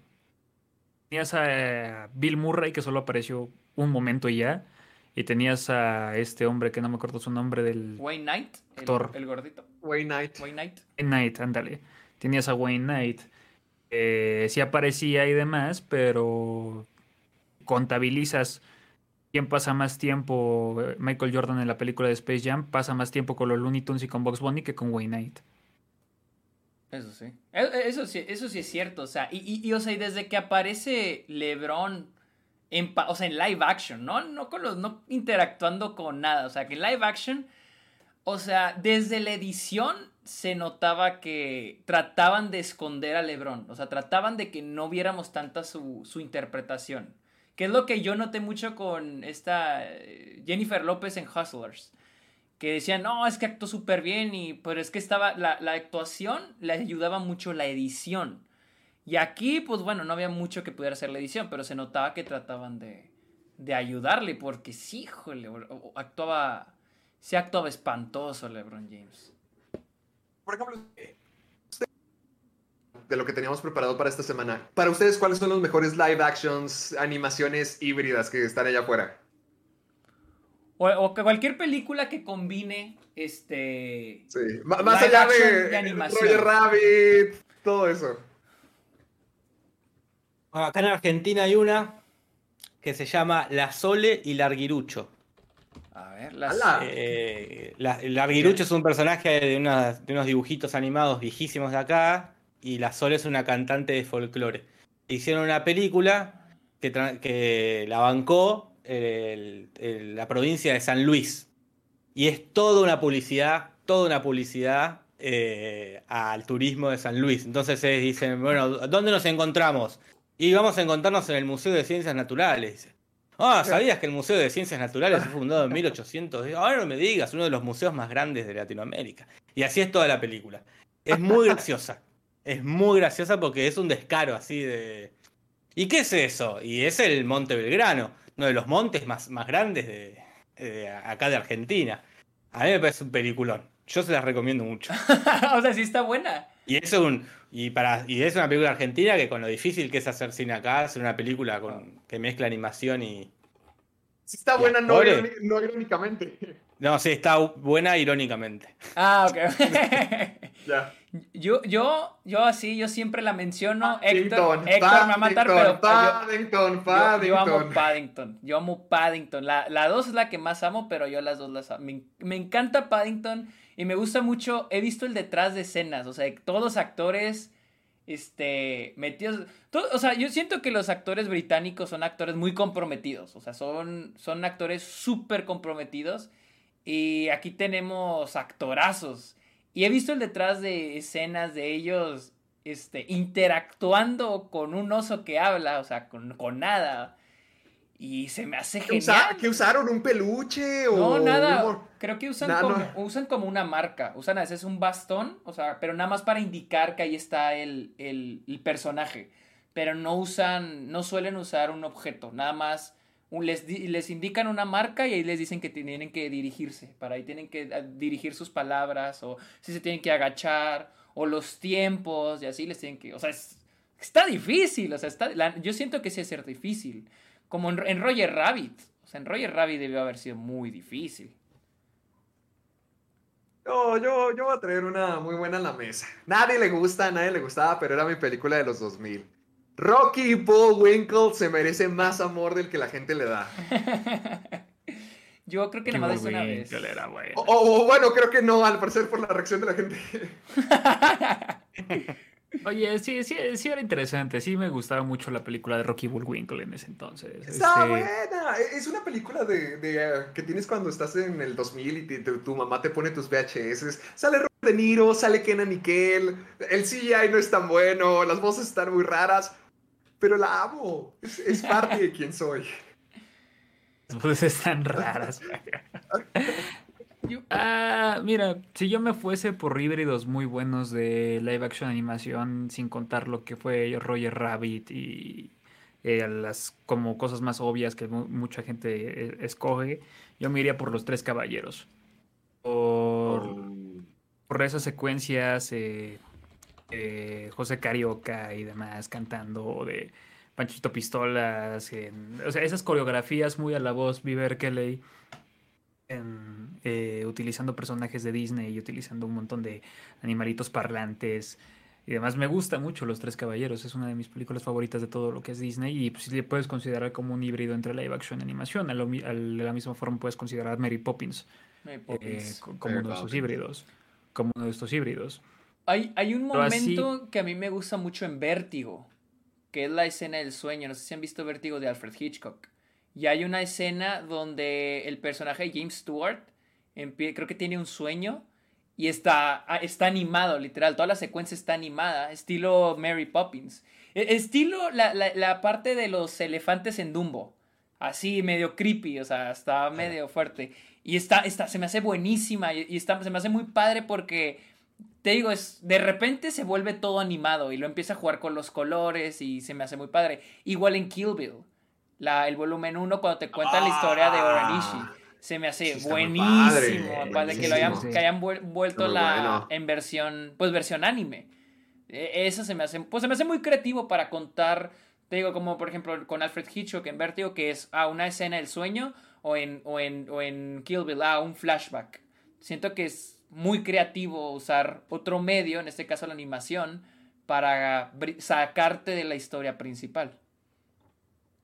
Fíjate, con- conmigo sí está muy padre toda esa clase de cosas porque sí son muy artísticas y sí te dan una... Sí enriquecen mucho la historia, pero la forma en que yo llegué a experimentar los live actions anima- que- con el crossover de animación usualmente eran películas malas de cuando éramos niños.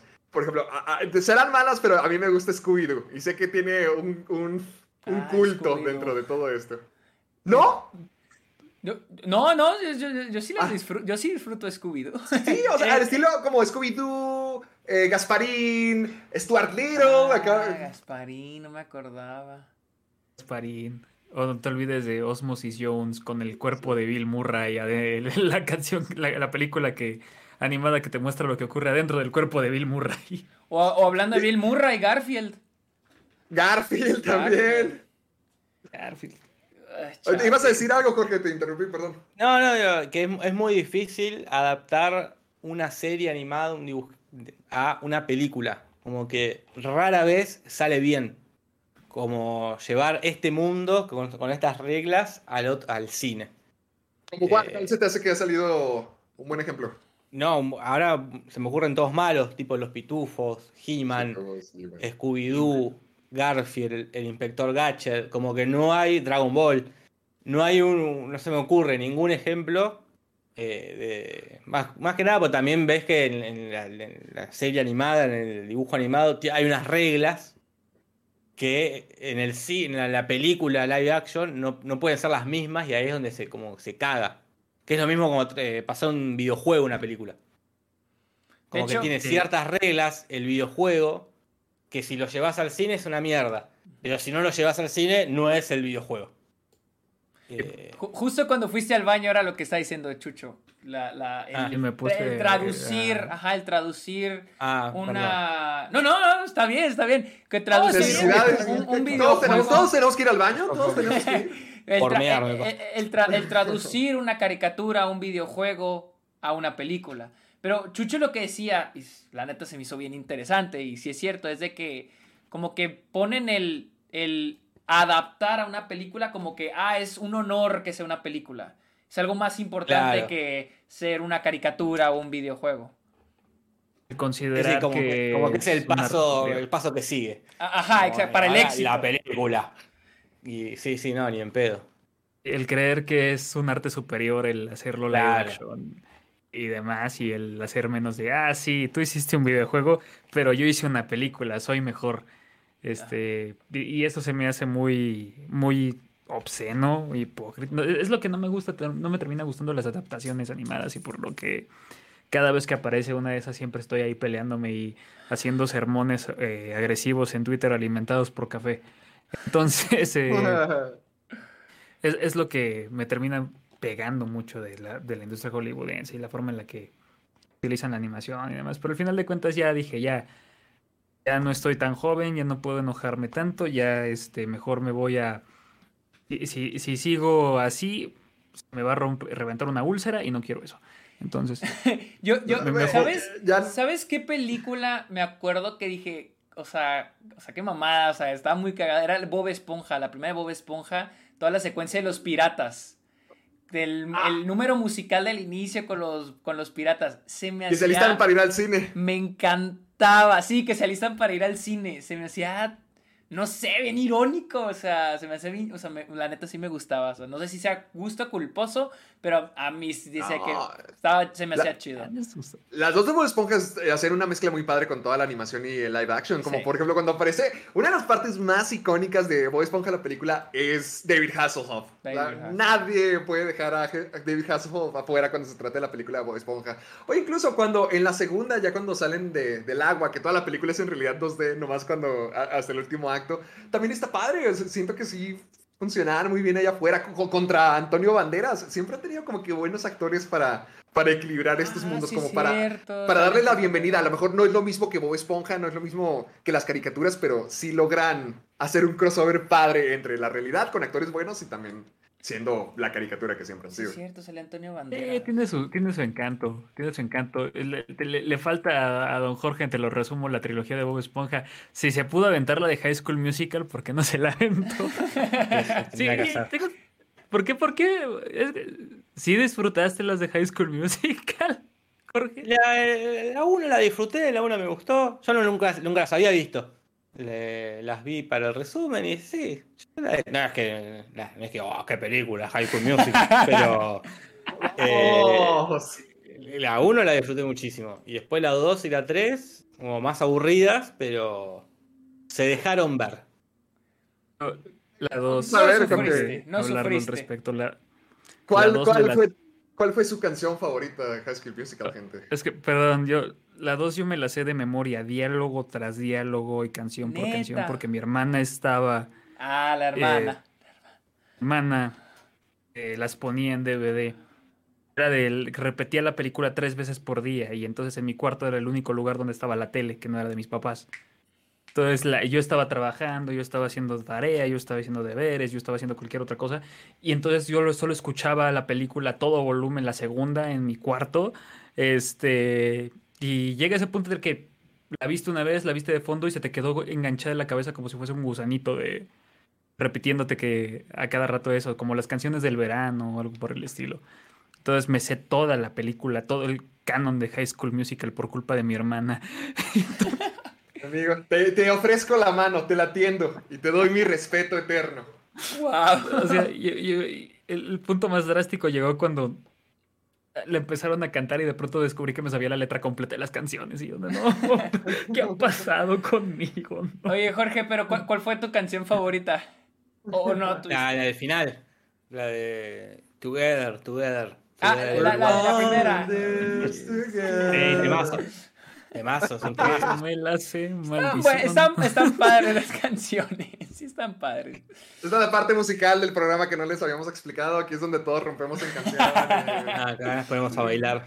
Sí. Sí, Nos fuimos a bailar y. Para eso sería en vivo, para que nos vieran hacer toda la coreografía. Yo, yo veía los especiales de High School Musical donde te enseñaban a bailar. con permiso. Claro. Ah, sí, cierto, había de eso, de que te enseñan a bailar. Al- al- ¿alguno- Cambios generaciones drásticos, banda. ah, volviendo, volviendo al tema, ¿alguno de ustedes ha visto Monty Python? Muy poco. Ah, entonces, Sí. o sea, Monty Ah, Python es una que agregaría. Es una que agre- Me gusta mucho la animación de Monty Python. ¿Cuál? La, eh, pero de, en la de Flying Circus? To- o to- la todas, de- pero me, me gusta mucho Flying Circus. El, el- la serie se me, se me hace muy buena, pero, pero también me gustan las películas. Es que esos opening credits que se arma este Terry Gilliam Terry dentro Gilliam. de Monty Python son los que me, se, me hacen muy, muy, muy interesantes. No solo como esas secuencias muy icónicas, sino también, por ejemplo, The Life of Brian. eh, todo ese opening cantado de Brian. Ah, "It's sí, man I met Brian. Y, y cosas así. Me, me gusta como es toda esa secuencia de los openings y demuestra mucho como lo grandioso que era Monty Python. Entonces, sí, siempre. Ah, ah, alguien menciona Monty Python, voy a llorar. Lloremos juntos, Solo, bebé. solo necesito que me. Gracias, Sergio. Mira, yo- yo tengo mencionaste mi Monty póster, yo mi mencionaste It's Always. Sunny. Mencionaste It's Always Sunny, mencionaste Monty Python, mencionaste Core Your Enthusiasm.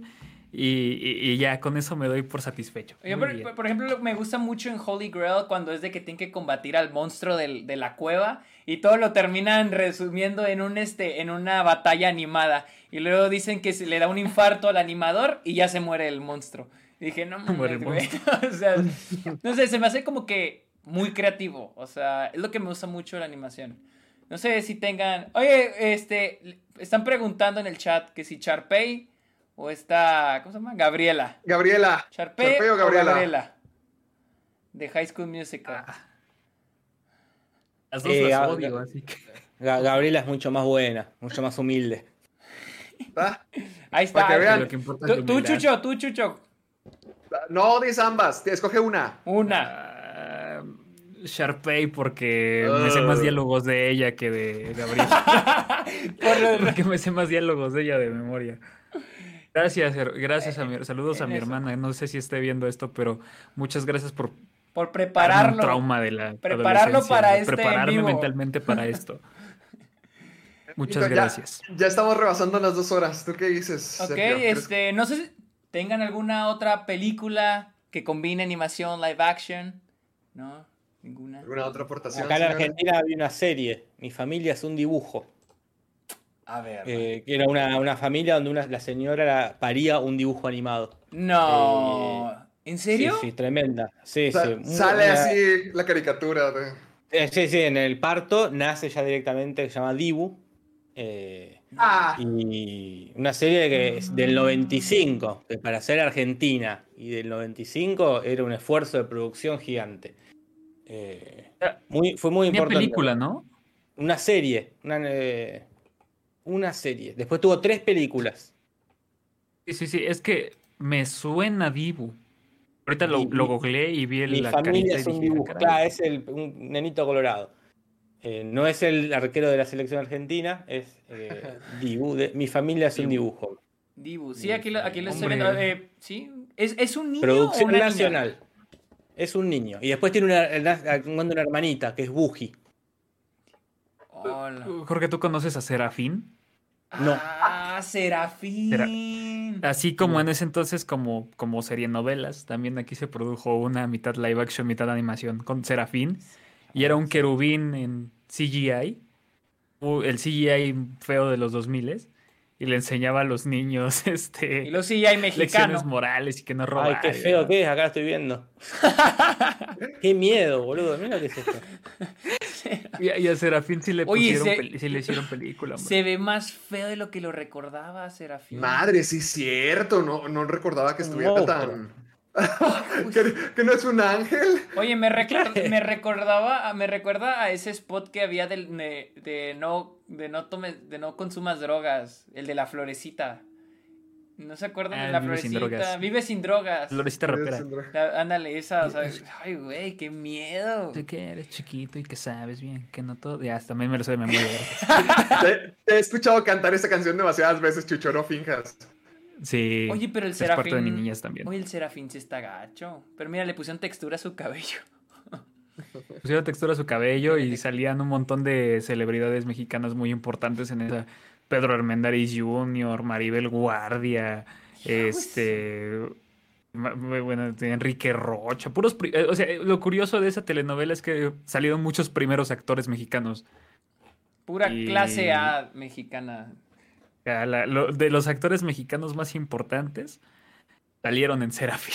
Hijo de Yo no me es del acordaba. 99, estaba, estaba mucho más feo de lo que yo, yo estaba recordando. Chale. Está, es que, eh, es que no sé, las producciones latinoamericanas siempre han tenido como su, sus momentos muy importantes en eh, eh, Importante. inmortalizados por parte de la tele, por parte de, eh, de nuestro subconsciente. Por- por- por- es que yo recuerdo, por ejemplo, eh, muchas de las películas latinoamericanas que se estrenan en realidad son remakes de películas de Bollywood. Y tanto Argentina como Chile como México como Venezuela tienen su propia versión de la misma película.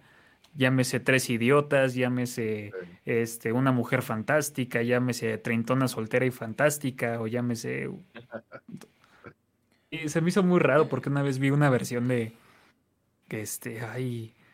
ay, la de- hasta las películas de Adam Sandler, la de como si fuera la primera vez, tiene su versión mexicana, y creo que No, estaban no. teniendo su versión... La de, la de, también. la de The Wedding Singer, la que vi, vi que era un remake de una película de India, The Wedding Singer. Yo, yo no sabía, o sea, ahí decía que era un remake y yo, órale, pues también estos datos se copian las... Creo que también... Bueno, en- en México se hizo una remake de, un- de una película argentina que es Corazón de León. Del- de una mina que se enamora de un enano. ¡Oh!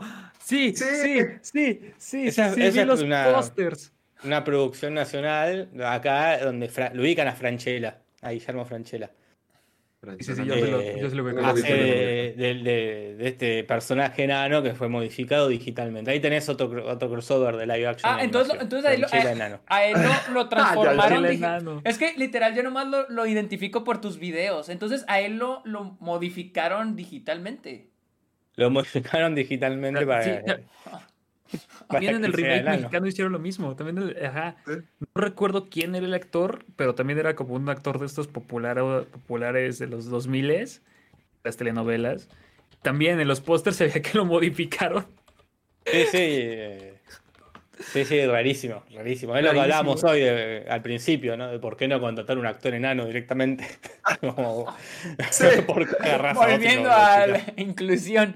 Oye, no, se llama Mi Pequeño Gran Hombre. Mi Pequeño Gran Mi Hombre se llama Gran Hombre. pequeño gran hombre aquí se llamó en México. No, ah, Con- no, Con México. Jorge qué- Salinas y Fernanda Castillo.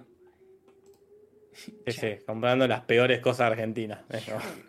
Hay, hay una. No sé cómo se llama, pero hay una. Hay una película que sé que hicieron versión en Argentina. Hay una versión en España, hubo una versión en México. De unos. de un grupo de parejas que se juntan y les piden que todos dejen los celulares de que en el centro de la mesa. No sé si alguien. Ah, sí, sí. Eh, sí, perfectos sí, sí. extraños, perfectos desconocidos. Una cosa así, ¿no? De- ¿cuál, era, cuál, era- ¿Cuál es la película original? O sea, ¿de dónde es? Porque no sé si es de. Pues la original es francesa. La original es ¿Francesa? Ah, Y la de las. lo- ajá, que les piden el celular y demás. Y aquí la dirigió Manolo Caro. No sé quién la dirigió también en Argentina o en España. Pero la original tengo entendido que es francesa. Y Oh. perfectos. ex- No, eh, Italia, es italiana. Es una película Italiana. italiana. Llamada Perfetti Sconosciuti. ¿Cómo, También, cómo no por a ejemplo, esta obra de teatro, la de Tok Tok, de los sujetos Yeah. que tienen Tok, también vi- he visto que la han, rema- eh, han hecho en España, que la han hecho en India, no sé si la hicieron en Argentina o en Chile, no sé en cuál de los dos países la hicieron. Creo que en Chile y hay un par de actores argentinos. Ándale, Toc Toc. es eso. Tok Toks, eh, que son unos sujetos que se van a, que tienen TOC y van a terapia y el doctor Oh. no llega y entonces entre ellos están este la terapia grupal de TOC Sí. y entre ellos empiezan a pues, hablar y a expe- especificar por qué tienen TOC. Fíjate que yo casi. Fíjate que cuando me preguntan qué cine de Latinoamérica he visto, o sea, la verdad, o sea, con vergüenza sí lo digo, casi no he visto. Hace poco empecé a ver las de esta Lucrecia Martel, hace poquito vi la de La Ciénaga. Y está buenísima, esa película está muy buena. Y también vi Sama, y vi, vi Mujer, sin Mujer sin Cabeza, vi. Y se me hicieron muy buenas. Pero, y siento que todavía hay cine así en toda Latinoamérica, pero siento que, al menos en México, el problema es la distribución. Acá en, acá en Chihuahua, las, las, las buenas películas mexicanas no llegan. O sea, No llegan, llegan, las nunca comedias llegan. románticas y no más comedias románticas. Es bien difícil, ¿no? Y luego no tenemos la mejor cineteca, o sea, es bien difícil encontrar así películas. No sé, no sé qué cine latinoamericano nos, nos reco- le recomienden a la gente el Club de los Amargados. Sí, den, den una recomendación, ya para despedirnos, digan Ah, sí, algo que la gente debería de ver. Bueno, eh, eh, ahora el martes se estrena en Netflix la mejor serie argentina de la historia, lo mejor que ha hecho este país, que es. Ocupas. Ocupas. Ocupas, la, la- la- la mejor serie. de- eh, no hay muchas tampoco buenas series acá, es Ocupas y los simuladores. Pero Ocupas, una serie del 2001, espectacular, que nunca estuvo para ver en buena calidad. Nunca. Eh, se, Oh, dio oh. En la, se dio en la tele en el 2000 y después había algún que otro capítulo en YouTube, una calidad espantosa. Y ahora va a estar en Netflix por primera vez en HD y, y supongo que después, bueno, estará en otros, en otros lados. Pero yo se las recomiendo mucho porque es un- una producción argentina buenísima. Ahora, ahora que me recordó ahorita don Jorge los simuladores, es que sí, yo pensaba, eh, eh, eh, acá en México se hizo el remake de los simuladores con un montón de actores Sí. aparte. Sí. Y con el paso Ah, de los bueno. años he, aprend- he- he- he descubierto que incluso muchos comerciales con los cuales crecí de joven que tenían un doblaje en latino, en realidad eran comerciales argentinos que los redoblaban con un acento neutral Claro. mexicano. Ah, mirá. Wow, o sea, Sí. comerciales de Coca-Cola, de Gatorade, con los que crecí, eran en realidad sí. comerciales argentinos. Solamente les pagaron actores para redoblarlos. Claro, para hacer la voz arriba, sí, sí. O sea, de Sprite, de, de cosas así, ¿no? Eh, ha ha sido el engaño más bruto que he vivido en toda mi vida. Yo, yo creía que había una industria de comerciales en el México, no. Eran hora de comerciales crecer, argentinos Chucho. redoblados. Y, Es hora de crecer. y- y tú, Chucho, ¿qué de tu país, de México, verdad? No te creas. ¿Cuál- cuál- cuál- cuál- cuál nos- ¿Qué nos recomiendas? Ah, bueno, yo les voy a recomendar de mi país, Uruguay, no, este. no, México. De México, creo. eh, Pues es que te- México tiene buenas películas. Tiene muy buenas películas. eh, tiene bastantes buenas películas. eh, no solamente de la época dorada del, del cine mexicano, como lo que fueron este Macario y demás, sino que más recientes. A ver, ponme un límite, no sé, de, de- de a cuántos años. De los Pues yo, por años? ejemplo, yo, por ejemplo, iba a recomendar El Ángel Exterminador. A mí se me hizo buenísima y pues está viejita, o sea, sí está muy viejita. El ángel, es de este Buñuel, creo. O sea, y se me hizo muy Pero- buena. Pero si nos vamos como un poquito más reciente, Más reciente. más, más reciente, ponle tú 2000, Híjole. digamos, 2016 en adelante. Me pusieras así de 2016 en adelante, De me dos- gustaría dos- recomendar. Ah, perdón, perdón. Ya- sí, ya, ya, te- ya lo tenías, ok, perdón. Me gustaría recomendar Bellas de Noche, el documental, Ok. que algo que hace muy bien México son los documentales. El documental de las vedettes de los años 70 y 80 en Latinoamérica.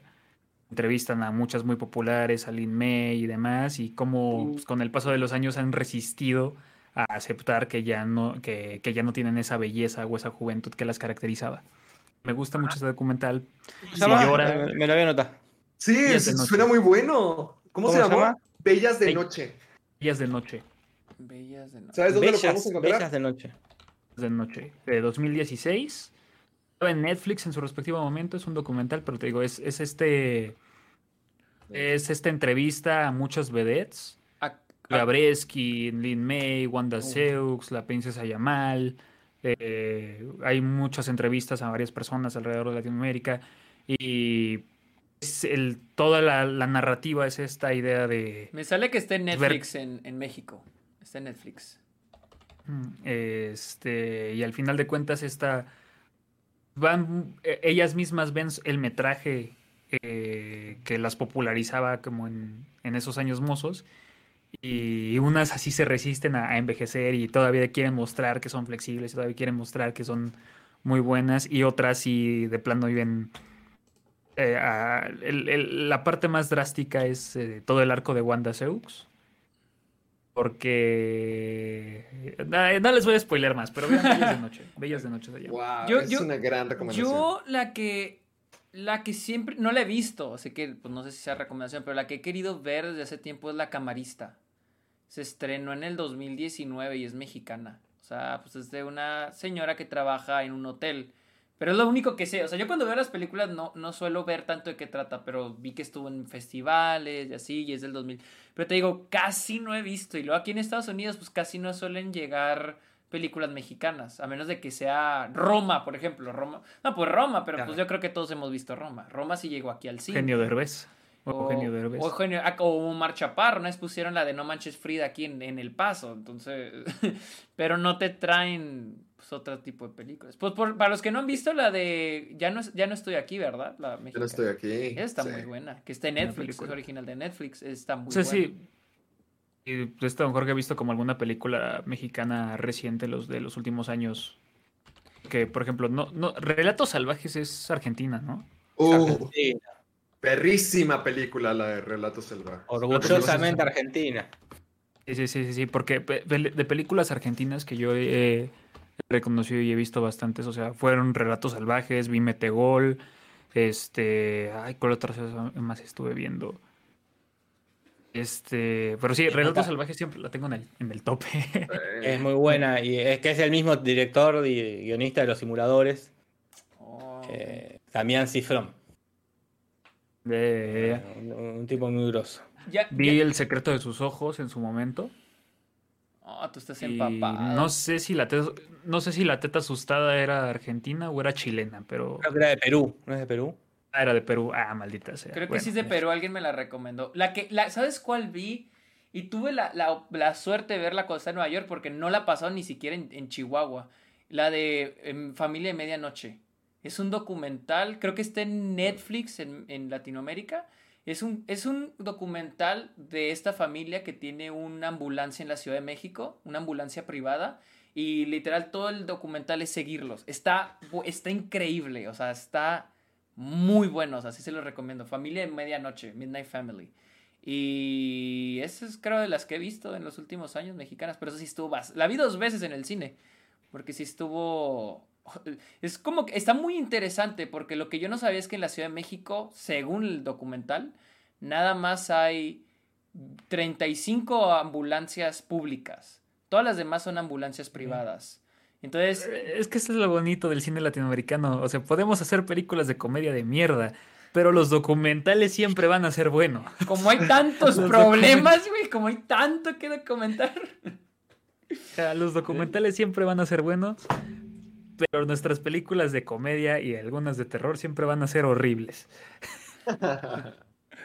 Bueno, entonces, Nice. este, Héctor, ¿tú tienes alguna recomendación? Sí, voy a volver a recomendar a, a Alonso Riva Palacios. Es uno de mis directores favoritos mexicanos de la actualidad, porque siempre se mencionan a- normalmente a los mismos, a Guillermo, a Alfonso, a Iñárritu. Siempre se dice los mismos y con justa razón. Pero a mí me ha llamado mucho la atención Alonso Riva Palacios. Siento que tiene una visión muy padre de cómo retrata la juventud, sobre todo en Museo. Museo es la película que quiero que... No, digo, perdóname, Museo. Güeros, Güeros es la que, la que quiero que vean. Güeros cuenta la historia de un chico que va a vivir con su hermano mayor, que es interpretado por Tenoch Huerta. Y, y este se supone que vive en la Ciudad de México. Eh, es un perdedor, o sea, se droga todo el día, tiene un compañero que está igual, no hace nada.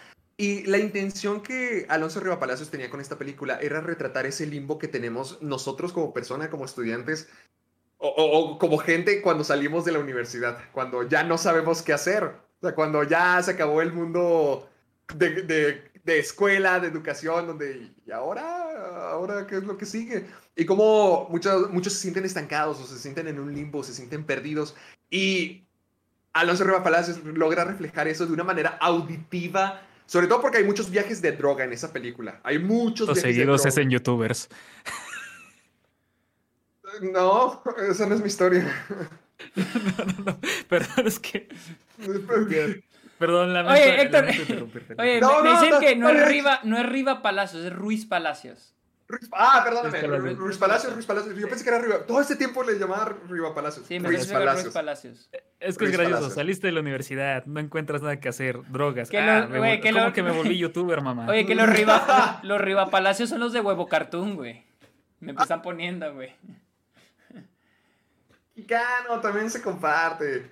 O sea, la, la- la película está muy padre porque es eso, sobre todo Ruiz Palacios tiene un, un entendimiento del auditivo bien padre, porque tiene muchas secuencias de drogas y la forma en que las refleja, así de puro estrés. O sea, puede, puede estar una escena de alguien rascándose y, y te llena esa incomodidad. O sea, Ah, sí, sí, sí, sí. sí, sí se siente horrible, horrible, rascándose o corriendo porque te, te- están persiguiendo porque te quieren correr de tu edificio. E- Es una película muy ansiosa. Es una película muy ansiosa tal como es el, el correr por la vida, el correr porque la juventud se te acaba. Y eso se refleja. O sea, que como cuando te pones en movimiento, cuando decides hacer algo, como cuando ya dejas la vida de niño y dices, ¿sabes qué? Ok, voy a emprender algo. Puedes llegar a lugares muy padres, pero es un viaje muy difícil. Entonces, esa es una película que, que vi este año. Está en Blim, en la plataforma de Blim, y me encanta. Güeros. Anotadísima. Gu- Güeros, ¿verdad? Llama. ¿Tú qué dices, amiguito? ¿Cerramos aquí? Oye, nomás, se llama Güeros la película, ¿verdad? Güeros, güeros. Bueno, Güeros. Güeros, güeros, Ok, chéquenla. Yo ahorita se me hace que voy a ir a ver el documental de Chucho. Me llamó mucho. la Sí, yo también lo tengo en, en mi lista de, de películas por ver. Buena Buena recomendación. Chucho, ¿dónde te podemos seguir? Cuéntanos a todos. Hola, bueno, muy bien. eh, a mí me encuentran en YouTube como La Zona Cero. Eh, me encuentran en Facebook, Twitter, Instagram también como arroba LZC oficial y también estoy aquí en Twitch streameando como LZC oficial. Sí, señor, subo video cada que puedo. Eh, streameo también cada que puedo y eh, no subo historias porque odio subir historias de Instagram. Pero cuando se, se debe hacer, las subo. Nice. encuentran. Perfecto. Jorge, ¿dónde Jorge, te seguimos? Don Jorge. eh, pues, donde quiera, donde quiera. Eh, si quieren en, YouTube eh, o en Twitter, que eh, soy, eh, te lo resumo. Arroba te lo resumo.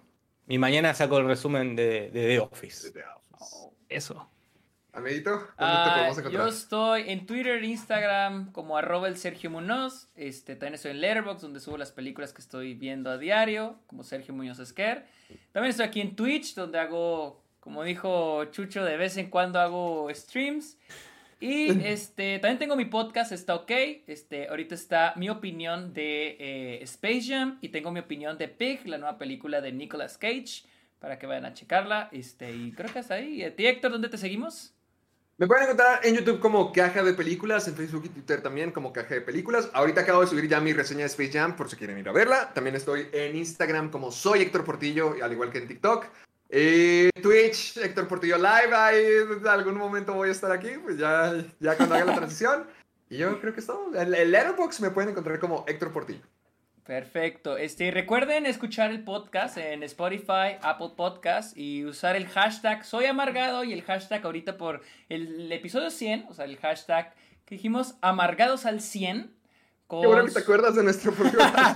con sus historias, sus tweets, sus posts en todas las redes sociales. Este, y finalmente, ¿qué más? Ah, y nomás recordarles, vayan a Apple Podcast y denle una buena review a El Club de los Amargados. Así que Ya puse las luces de fiesta para celebrar el episodio 100 de... Ta- Gracias, Chucho, Baile gracias. improvisado, güey.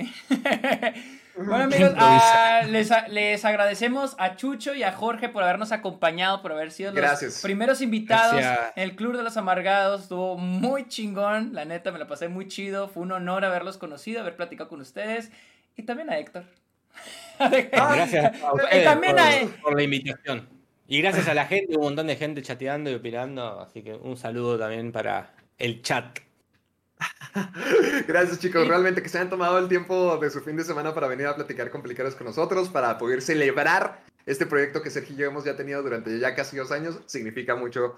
Porque pues Chucho es mi amigo, realmente gracias por tomarte el tiempo, también a ti Jorge por, por decir, va, vamos a hacer este eh, episodio así en ambos, lo hicieron muy especial, así que muchas gracias por eso. Y también agradecerles a todos los que han visto el, bueno, escuchado el podcast durante estas 100 semanas, porque no, no hemos faltado, excepto una vez, pero lo repusimos con dos episodios en una semana, pero les agradecemos mucho por haber escuchado, por estar escuchando el podcast y seguirlo escuchando.